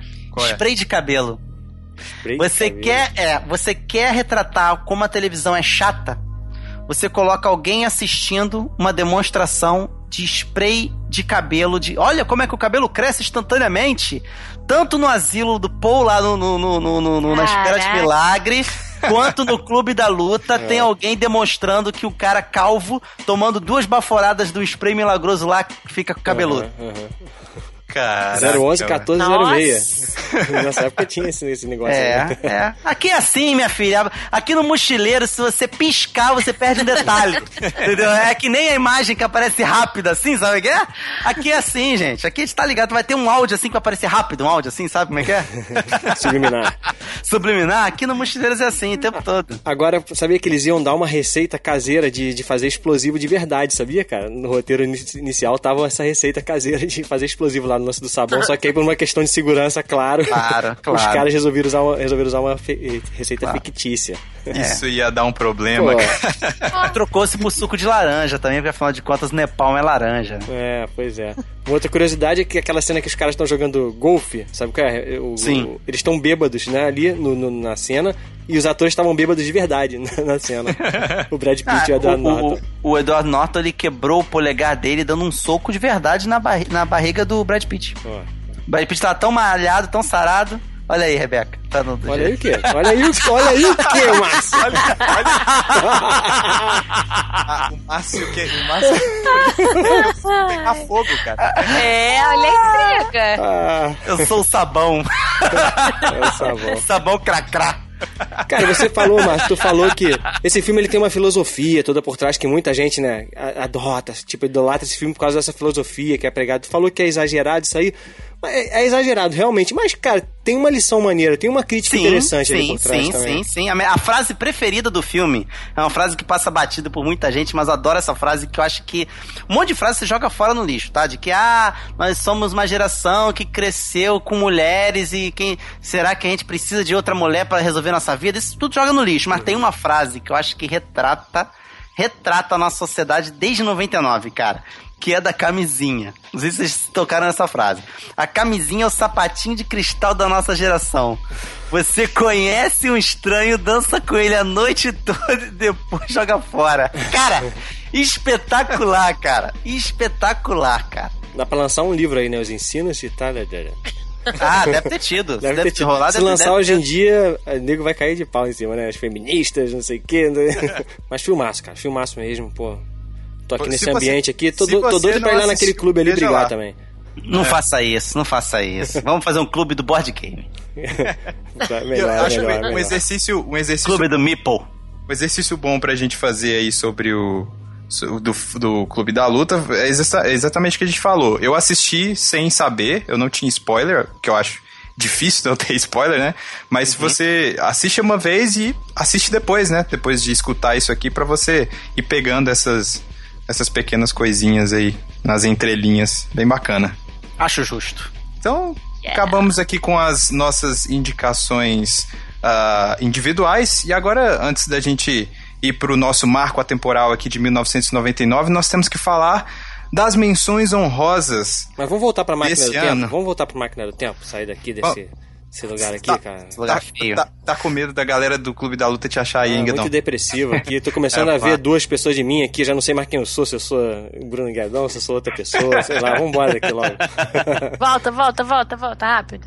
Então vamos lá, vamos lá, vamos dar uma explorada aqui no que, que mais teve de importante e que ficou de fora. O que é importante lembrar que a gente sempre traz mais profundamente aquilo que fez mais sentido pra gente, aquilo que teve, né, um- uma relação mais sentimental com a gente, mas rolou muito mais coisas aí no ano de 99. Por exemplo, Cara, eu, da minha última participação, eu falei de desenho, vou falar de novo de desenho. Você teve a animação de Tarzan.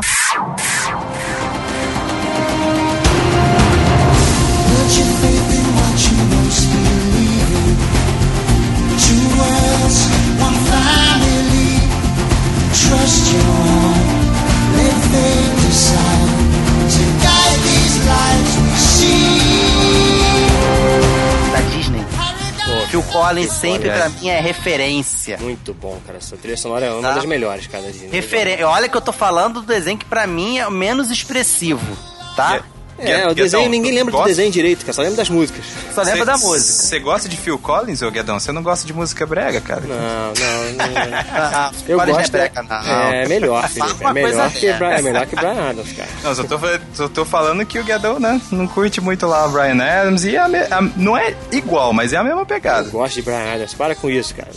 Segundo podcast que eu vou deixando registrado aqui, ó. Eu gosto de Brian Adams. Só que é brega, pô. Outro desenho também que estreou na Nickelodeon, Bob Esponja. Como é que você fala que Bob Esponja é mais expressivo? É, mas parece que Tarzan tá até aí até hoje. Gerou produto pra caramba. Tarzan, é um- cá pra nós, é um, de- é um desenho, como o Guedão falou, esquecível. Só a trilha sonora ali que marcou a época mesmo. E aí começa a crescer o negócio. Começa a ficar o negócio ficar sério. Dragon Ball Z.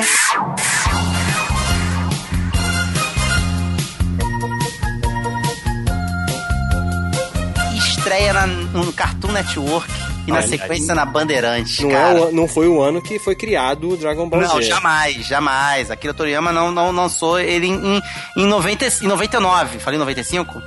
Em 99, mas ele estreia na Cartoon Network, cara. Eu gravava Dragon Ball Z. Ah, Dragon Nunca Ball gostei, é- cara. Nunca gostei. Caraca. Mas eu espero isso de você, que você nunca gosta. Não, não, não, pô. É- acho que, sei lá, Dragon Ball É Z eu é já era mais é velho, né, Márcio? Guedão. Desenho e porque é oriental. Esse é Não, teu cara, problema. eu já era mais velho, cara. Guedão, Eu já é era mais velho, já era mais velho. Outro desenho que foi pouquíssimo falado, pouquíssimo. é, eu acho que nem chegou aí aos cinemas aqui no Brasil, mas é um desenho lindíssimo, lindíssimo. É o Gigante de Ferro.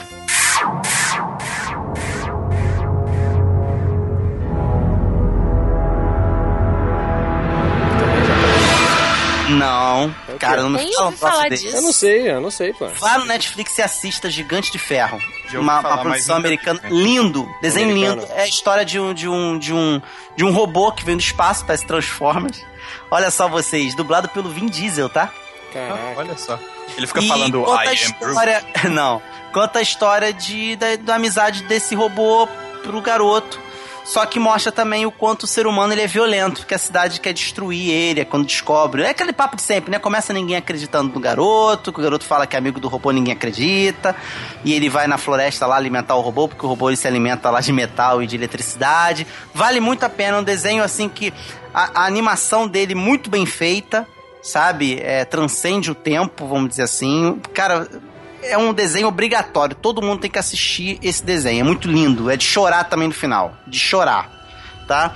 E o desenho do meu coração. Amo. Eu gostaria de ter um universo de RPG com meu nome escrito assim, um livro de universo de RPG feito nessa ambientação que é de Futurama.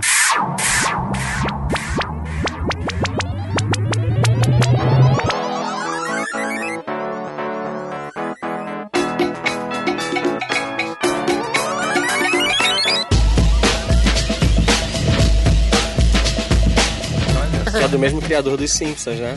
Cara, Futurama é espetacular. Pra você que não sabe, também é um, é um desenho feito por Matt Groening. E ele conta a história do, do Fry, do Philip J. Fry, que simplesmente é um entregador de pizza. Que reclina na- numa cadeira enquanto espera um cliente chegar, comendo pizza, a cadeira cai pra trás, ele cai num, num tubo de criogênio e acorda mil anos depois e encontra uma sociedade virada dos avessos. E é uma, é uma ficção científica louca. Imagina um futuro exagerado, exagerado, onde, ce- onde celebridades são conservadas só a cabeça dentro de jarros É, e. tem aquela pegada politicamente negócio bem- incorreta dos Simpsons. Correto, também, né? é, tem É um negócio Bender bem nonsense, né? muito, e é- mas é muito. Eu adoro, eu adoro Futurama. Ele, ele depois vai trabalhar numa empresa de entrega, um tipo de uma FedEx da vida. Só que é os personagens loucos. Você tem o, do, o Dr. Zoenberg, tem o Bender, que é o, que é o mais famoso, assim, que é um robô que gosta de cerveja, de mulher, de, de, de- não é amigo de ninguém. Sabe como é que é? Ele gosta de passar perna em todo mundo. Então, Futurama, desenhaço. Outro desenho que estreou nessa época aí foi Family Guy, né? It seems today that all you see is violence in movies and sex on TV. Tá aí até hoje, né, cara? Muita gente curte, né? O- Eu não curto Eu tanto. também não curto muito não, mas muita gente gosta, né, cara? Seth Mac- MacFarlane, é isso? Que é o showrunner do, do Cosmos, sabia disso? É, sim, eu sei, eu sei, eu sei. Eu prefiro muito mais, quando a gente voltar dois aninhos pra trás, South Park do que Family Guy. É, bem melhor, bem melhor. Muito mais. Então vamos lá, Rebeca, o que, que você quer trazer pra gente de menções honrosas? Britney Spears.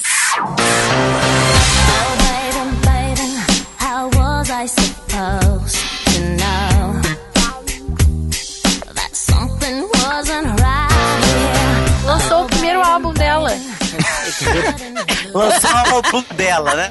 E a Cristina Aguilera também, aí, mesmo ano. Era, uma Britney Spears. A Britney é. É demais. Tu, gost... Mas- tu gostava É, dela? Gostava. É, é que eu gostava é- Deus do é céu. uma- é uma Eu não- Eu não conhecia diferença- ela nessa época, não. Ah, gostava. Diferença de talento gritante, cara. Britney Spears e Christina Aguilera, assim. Não, mas o marco musical desse ano foi o surgimento da banda Calypso, né, cara? Ai, cara. Não faça isso.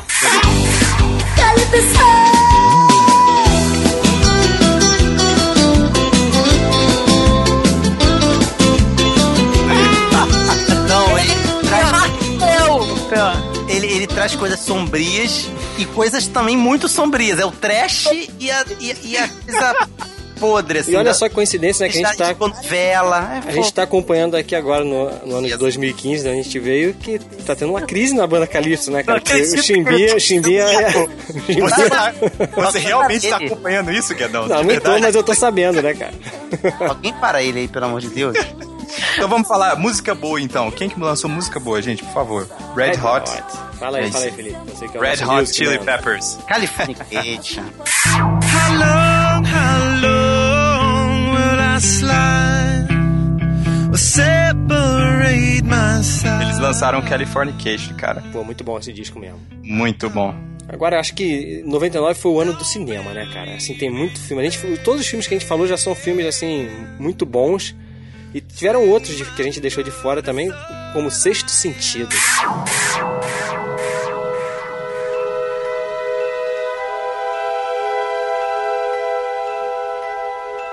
Pô, foi o Olha ano dos plot twists, né, cara? A gente teve aí o, o Fight Club, o Clube da Luta, né? Com plot twist aí no final que ninguém imaginava. E o Sexto Sentido, que talvez seja um. Muita gente Um fala que é o maior da história do cinema. É, e, isso aí. cara, é muito bom mesmo, cara. Tu tu descobrir ali no final, se você não viu, você se descobre no final que o Bruce Willis está morto o filme todo. Cara, isso é fantástico. Verdade. Se você não viu, toma, spoiler aqui toma, na sua cara. toma. É, é um plot. Foi de arrepiar. Me É, arrepiei. esse filme é um plot twist que tem um filme, né? Não é um filme que É, tem um plot twist, é, é, um plot twist que tem um filme. É verdade.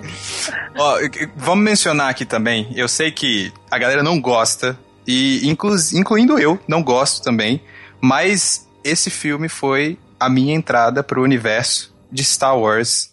Episódio 1 foi lançado em 99.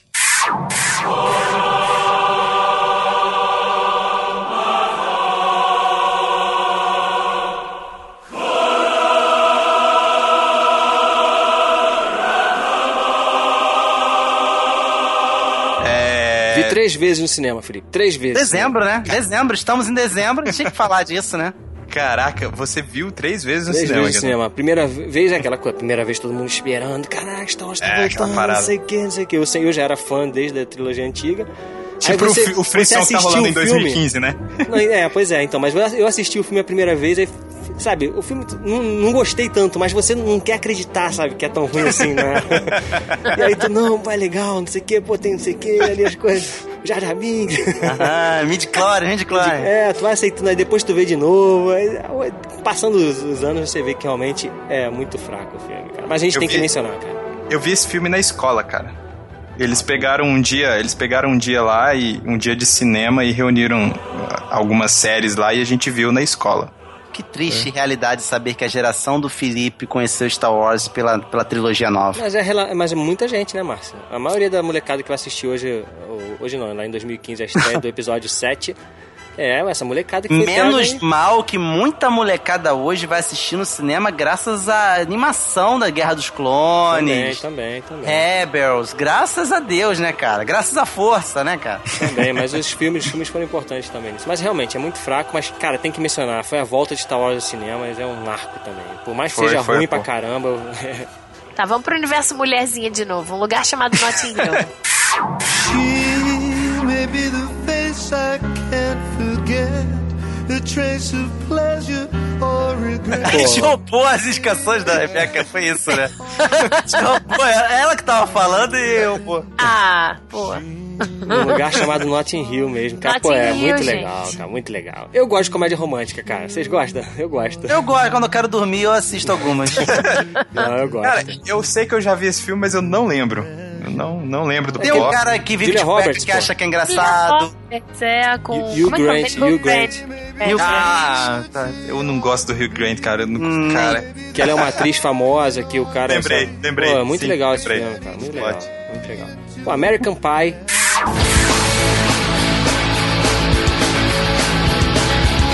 Esse ano também. American Pie, pra mim, é o Porques dos anos 90. tem essa é o-. Não o primeiro, conseguiu né? ser o Porques, entendeu? Foi o primeiro American Pie, né? Márcio, não sei não, Márcio. Eu não consegui. é, é, é, é. A galera de hoje em dia conhece, não conhece porcs, pô. É verdade, é A verdade. Rebeca não deve nem sabe o que é porcs, Rebeca. Melhor nem saber. Bora ideia. Então, não precisa, saber. Quando eu não sei alguma coisa que vocês falam, eu fico rindo. E aí as pessoas acham que eu sei. Boa, boa. Aqui, agora é o código daqui do Salada. Vou, vou falar de uma referência que a Rebeca vai entender então. Ó. Sabe, tem um episódio lá do Friends, Rebeca, que o Joey vai comprar uma enciclopédia, porque o cara pergunta pra Aham. ele se tem algum momento que os amigos dele estão conversando de alguma coisa e ele não sabe nada. E aí É ele só ri e acena, né?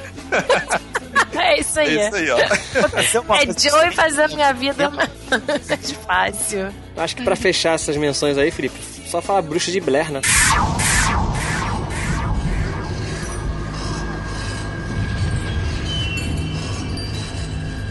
Também que tem a sua relevância também nesse ano aí, que foi um filme inovador, assim, né? Filme, tal- talvez, não, não sei se com certeza, mas acho que é um dos mais rentáveis da história do cinema, porque ele não custou quase nada, né? Foi baratíssimo e lucrou pra caramba, cara. É um filme ali usando aquela coisa mo- mockumentary que chama, né? Com a câmera de mão, com um filme verdade, aquela coisa do terror. Ah, tem um monte de otário achando que era verdade. É, muita gente ver- que era verdade, justamente por isso. É uma época que não tinha internet, né, cara? Pode ser filme mais rentável, mas não foi bom, não. Não era filme bom, não. Legal de ver assim. É diferente, né? Um filme diferente. Marketing. O pessoal tava, caramba, cara, documentaram, filmaram a bruxa.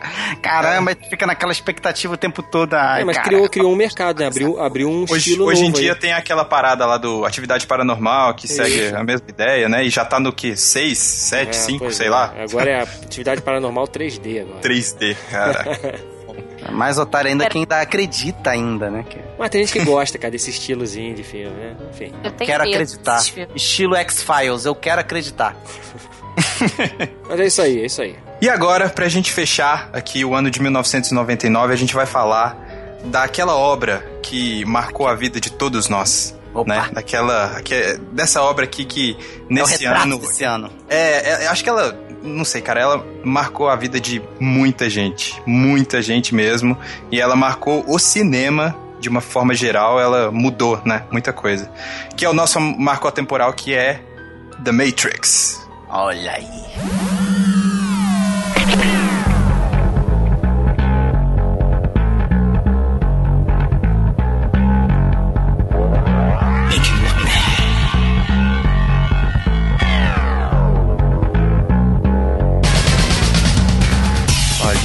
Então, gente, 99, a galera aí, bug do milênio, olha, talvez foi tudo com. é, foi tudo ajudando, né? Essa, É, essa o cinema tem aí. essas coisas, né? Eles sempre lançam uns filmes assim, é, conectados com o tempo. Parece até que tá como se estivesse prevendo as coisas. Eles fazem as... Não é só o cinema não, cara, é uma fórmula. Você É vai uma escrever um livro também, você tenta botar algum tema que esteja bombando pra poder vender, né, cara? Tem que ser É. tem que falar, tem que falar de algum jeito com aquela época. Vamos, vamos, vamos contar junto essa sinopse aí? Eu vou começar e depois vocês vão. Vocês continuam, hein? Ih, Começa aí com a. Não é, precisa, jogral, jogral. não precisa, não precisa. É basicamente o, o nosso querido Keanu Reeves. Olha aí. Melhor filme dele, né, gente?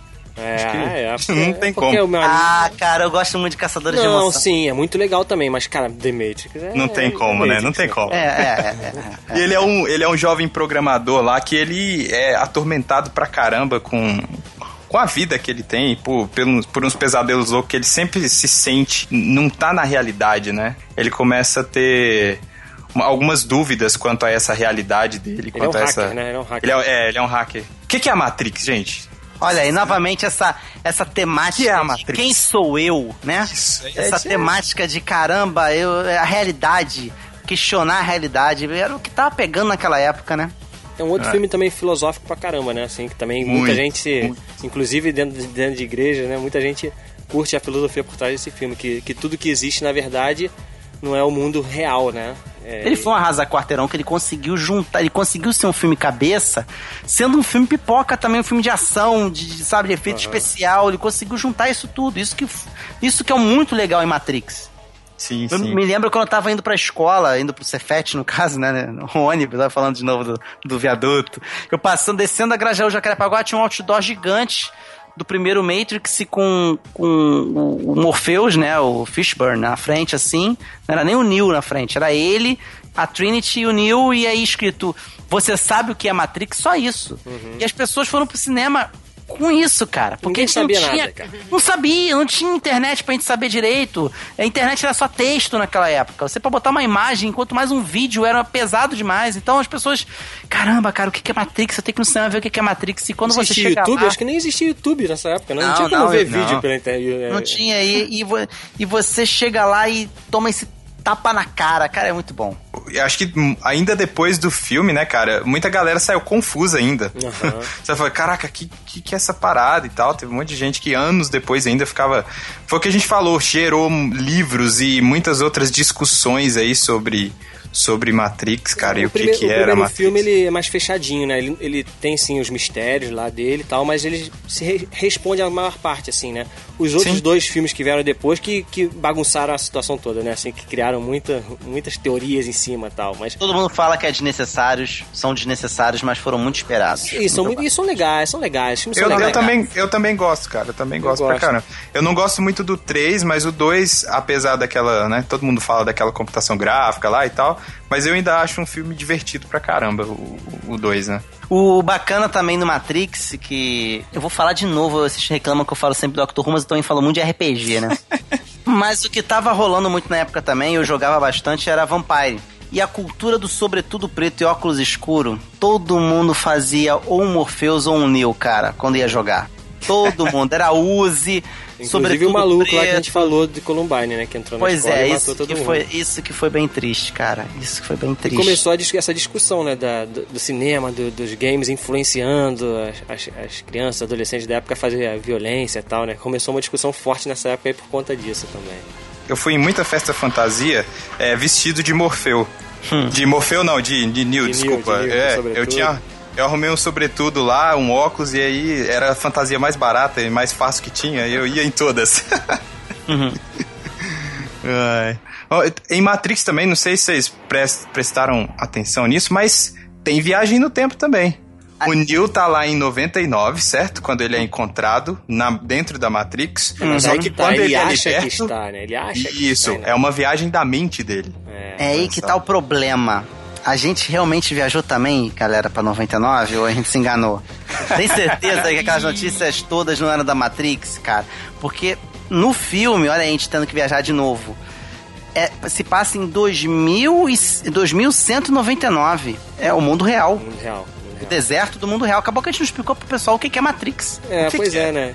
Que, então vamos lá, vou tentar explicar mais ou menos aqui, né? Você que é pro- o programador da, da galera aqui, Guedão, vai, explica aí. Os seres humanos inventaram lá a inteligência artificial, é aquele clichê da, da máquina dominando Sim. tudo, né? Então, a máquina dominou a humanidade e meio que escravizou a humanidade. Na, na guerra entre as máquinas e, e os seres humanos, os seres humanos parece que acabaram com o sol, né? Assim, eles jogaram uma... explodiram bombas que... É, não- ele diz que não se sabe quem começou. Quem começou a guerra. Mas a gente sabe que nós é que queimamos o céu para que as máquinas não se alimentassem do sol. Isso, porque as máquinas, a energia era gerada através do sol, né? Só que as máquinas inteligentemente começaram a usar os humanos como, como energia. Então eles começaram a cultivar os humanos. Aí essa é, uma a gente cena não virou bizarra, né? escravo, a gente virou os brócolis deles. É, adubo lá as paradas É. pra fazer crescer. Então, então é isso. E pra manter esses humanos é, escravizados, eles a mente desses humanos, eles programaram pra viver dentro de um mundo fictício, né, que é a Matrix, que é esse mundo real, um mundo igual ao nosso que a gente tá aqui, não aqui agora, né, mas que a gente tá, vive 2015, vai pra escola, vai pro trabalho, não sei o que, é o mundo real. Então, na verdade, aquilo tudo é falso e existe uma realidade por trás que é o mundo acabado que as máquinas dominam. E a gente tem lá a Resistência, que é, que é comandada pelo, pelo Morpheus, né, que é o Lawrence, Lawrence Fishburne. E são pessoas que conseguem acordar nesse mundo real e começam a recrutar algumas pessoas para tentar libertar o mundo das máquinas, libertar os seres humanos. E o Neo, que é o Keanu Reeves, é, é meio aquela clichê The também do. Messias, é, o escolhido. Inclusive, Neo é um trocadilho né, de One. Neo, é, One ao contrário, né? É, The Choose One e The Choose One. E outra coisa, ele, ele fala logo de cara, né? Jesus Cristo, né? Você é meu Jesus Cristo pessoal, o cara quando pega o CD da mão dele lá no- na, na porta, né, da casa É, dele. isso aí. Então já marca ali a intenção. O filme é cheio de referências também, Nabucodonosor, Zion, que na verdade é, os Sião. irmãos Wachowski são isso, né, cara? Eles são bem filosóficos, assim, nas obras dele. A gente teve aí o Sense8 agora, que também tem uma pegada bem, assim, filosófica. Eles têm, essa, eles têm esse lance mesmo. É, Tem uma parada que todo mundo fala, e eu nunca assisti, mas eu tenho é, interesse pra caramba, que eles falam que Matrix bebe muito do Ghost in the Shell, que é um mangá. O Matrix ele foi responsável por não só uma filosofia, né, por não só trazer papo cabeça pro filme de ação, mas trazer efeitos revolucionários, o Bullet Time. Depois desse, dessa- desse filme, todo mundo fazia um efeitozinho de bullet time, tinha sátiras de bullet time, que é aquele efeito da câmera parar e você ter a imagem circundando em volta do elemento central parado, assim, E né? Ou então, as em- vindo em câmera ou então em lenta. câmera bem lenta, né? Outra coisa também que se fez muito na época, a gente se acabou citando também anteriormente, dos livros, todo mundo falando da filosofia por trás de Matrix. Acho que foi o primeiro filme que o pessoal fez mais contestações em livros, assim, ou apoiando ou falando contra. Eu- hoje, até hoje, é, quando você quer falar de a pessoa tá no mundo da lua, ou a pessoa tá sendo enganada, você usa como metáfora, ah, isso é uma Matrix, estamos sendo prisionados, sabe? A gente precisa Culpa da despertar. Globo, a culpa é da Globo. É, Os efeitos especiais, o que, que vocês acharam? Não, não tá datado. A Rebeca do primeiro criticou, não né? datou. Do primeiro não datou. Eu não achei que datou no Do primeiro. 2 eu acho que datou, mas do Tá primeiro. mais datado que o primeiro, exatamente. Sim, sim, com certeza. A Rebeca achou meio mal feito, ela comentou É? hora. Não foi? Eu achei. A cena que ela mergulha na janela, talvez. É isso. É, por isso, ali, essa isso. parte. Ela dá uma de super-homem. Uma curiosidade aí que, que em relação a essa primeira cena, que os Wachowski, o- o- cara, é difícil falar o nome desse, Wachowski. desse irmão, né? Wachowskis. Wachowski. Eles pediram 80 milhões de dólares pra Warner pra fazer, né, o Matrix. Só que a empresa ela se recusou e deu, deu só 10 milhões. Aí eles pegaram esses 10 milhões e fizeram só os 10 primeiros minutos de filme. Resto. E aí mostraram aqui, ó, o filme aqui, os 10 primeiros minutos do filme. Eles ficaram revoltados. Pô, você gastou o dinheiro todo. Os caras, quando eles viram, eles ficaram impressionados. E aí deram, Ah. deram o orçamento todo. Não, faz aí o que vocês quiserem, não. Porque é isso aqui que vocês fizeram.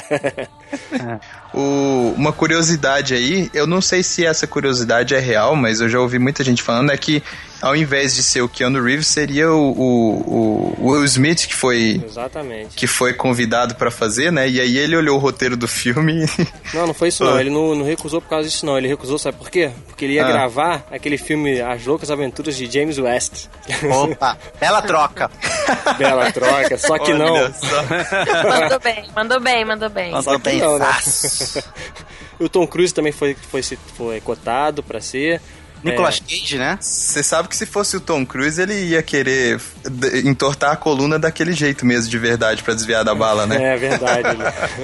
Ele não ia ter feito, não, ele ia fazer de verdade. É. O Gary Oldman e o Samuel Jackson também foram cotados pra interpretar o Morpheus. Ó, Samuel L. Jackson não ia mudar muita coisa. E o Gary Oldman ia gritar o pra caramba, Gary, né?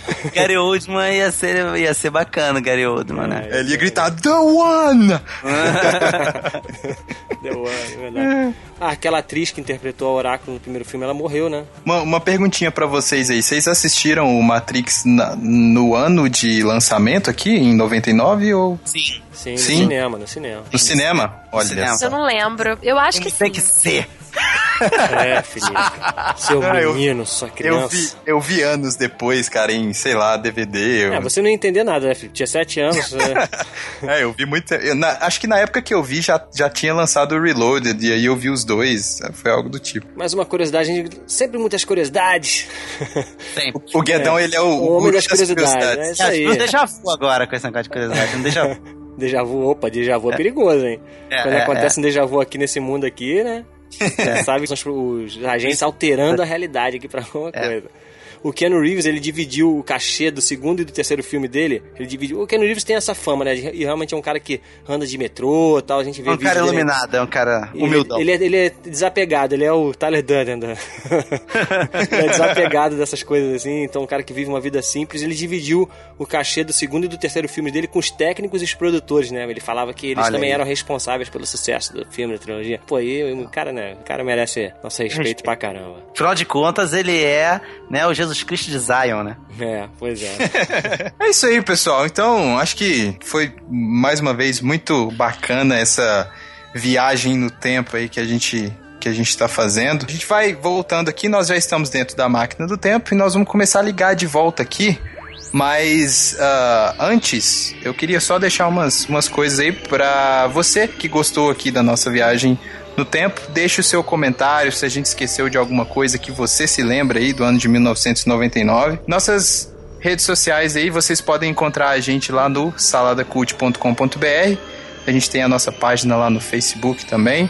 É, e nós temos um programa aí que a gente vai ler os comentários de vocês. A gente está, já está fazendo isso já há algum tempo. Qual que é esse programa, Guedão? É o fantástico mundo dos feedbacks. A gente viajando para um outro mundo agora, só que é, o É, mundo isso dos aí. feedbacks. A gente tá separando esse programa para interagir bastante com os ouvintes aí e também comentar notícias, coisas que acontecem durante o mês da gravação, né, do programa. Ver os e-mails, os comentários. Isso, isso. É isso aí. Então, se você comenta alguma coisa aqui, você ouve lá no mundo dos feedbacks. Vamos lá, então? Vamos voltar? É, a gente sempre viaja com alguma coisa interessante que do ano de 99, mas a gente volta com outras coisas, né? Com coisas que nós aprendemos, com coisas que nós revivemos aí do ano de 1999. Então vamos lá, Márcio. Vê se você não mexeu em nada não, né? Você tá voltando É. É. Eu, eu, eu, eu tenho que dar uma saidinha. Ah. Vão fazendo aí, vão fazendo aí essa parte. É. O Márcio pegou alguma coisa de Eu, novo, eu, cara, né? Eu- depois a gente se fala, tá, gente? Acho que ele vai cair de novo. Tchau, tchau, gente. Depois a gente se fala. Vai dar trabalho pra gente de novo, cara. Então vamos lá, Rebeca, já que o Márcio tá consertando alguma coisa que ele fez aí, o que, que você leva de recordação aí do ano de 1999 pro ano de 2015?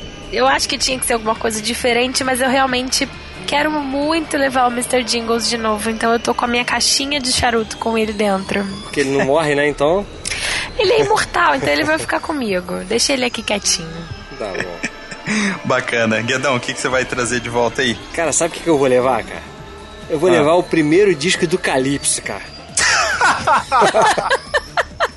Por quê? Sei lá, cara. Aí eu- aproveita, amor, e compra o último quando chegar. É, dois- então é isso, eu vou levar o disco, eu não curto Calypso não, mas pô, sei lá, cara, pô, é, é Calypso, a maior banda do Nordeste. Apareceu aí nesse ano. Pô, não é do Nordeste não, acho que eles são do Norte. Do Norte, olha aí, do Norte. Falou a fã do Calypso. do Norte. Vou levar aí, né? Porque a gente tá passando o ano de 2015 aqui, tá com uma crise aí entre o, casamento aí da Chimbinha com a Jo- Joelma. Eu vou lá mostrar pra eles aqui o primeiro disco aqui de vocês, ó. Vocês têm que voltar e fazer sucesso. É isso aí. É isso aí, gente. E eu vou levar aqui um sobretudo de couro que eu achei aqui nesse último universo que a gente visitou aqui. Bacana. Porque eu acho, eu acho muito bacana esse sobretudo aí. Então eu vou levar. Então vamos nessa, gente. Muito obrigado por acompanhar-nos aí em mais uma viagem. Rebeca, muito obrigado pela sua presença aqui na Máquina do Tempo. Nada, foi ótimo. E, então, muito obrigado a vocês que nos acompanharam aí. É, e vamos voltando aqui pro ano de 2015. Depois, bom, o Márcio saiu aí. Depois a gente volta pra buscar ele. Vou deixar aí, cara. Então, gente. vamos nessa, gente. Guedão? Vamos nessa. Vamos lá. Vamos. Vamos embora. Falou, galera. Um abraço. Até a próxima.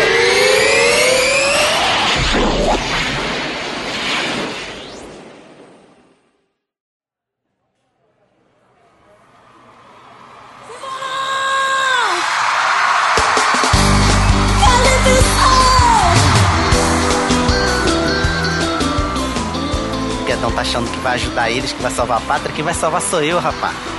Quem vai ajudar sou eu. Olha aqui que eu não trouxe dentro da mochila, eles não sabem disso. Eu trouxe lá do futuro. Eu- A notícia de que esse safado traiu a. Joelma! Ô, ô Joelma, aqui, ó! Não continua com esse cara, não, ó! Não vale bosta! Sai daqui, tira, tira a mão daqui, ó! Aqui, ó! Aqui! Aqui! Os dois apaixonados, olhei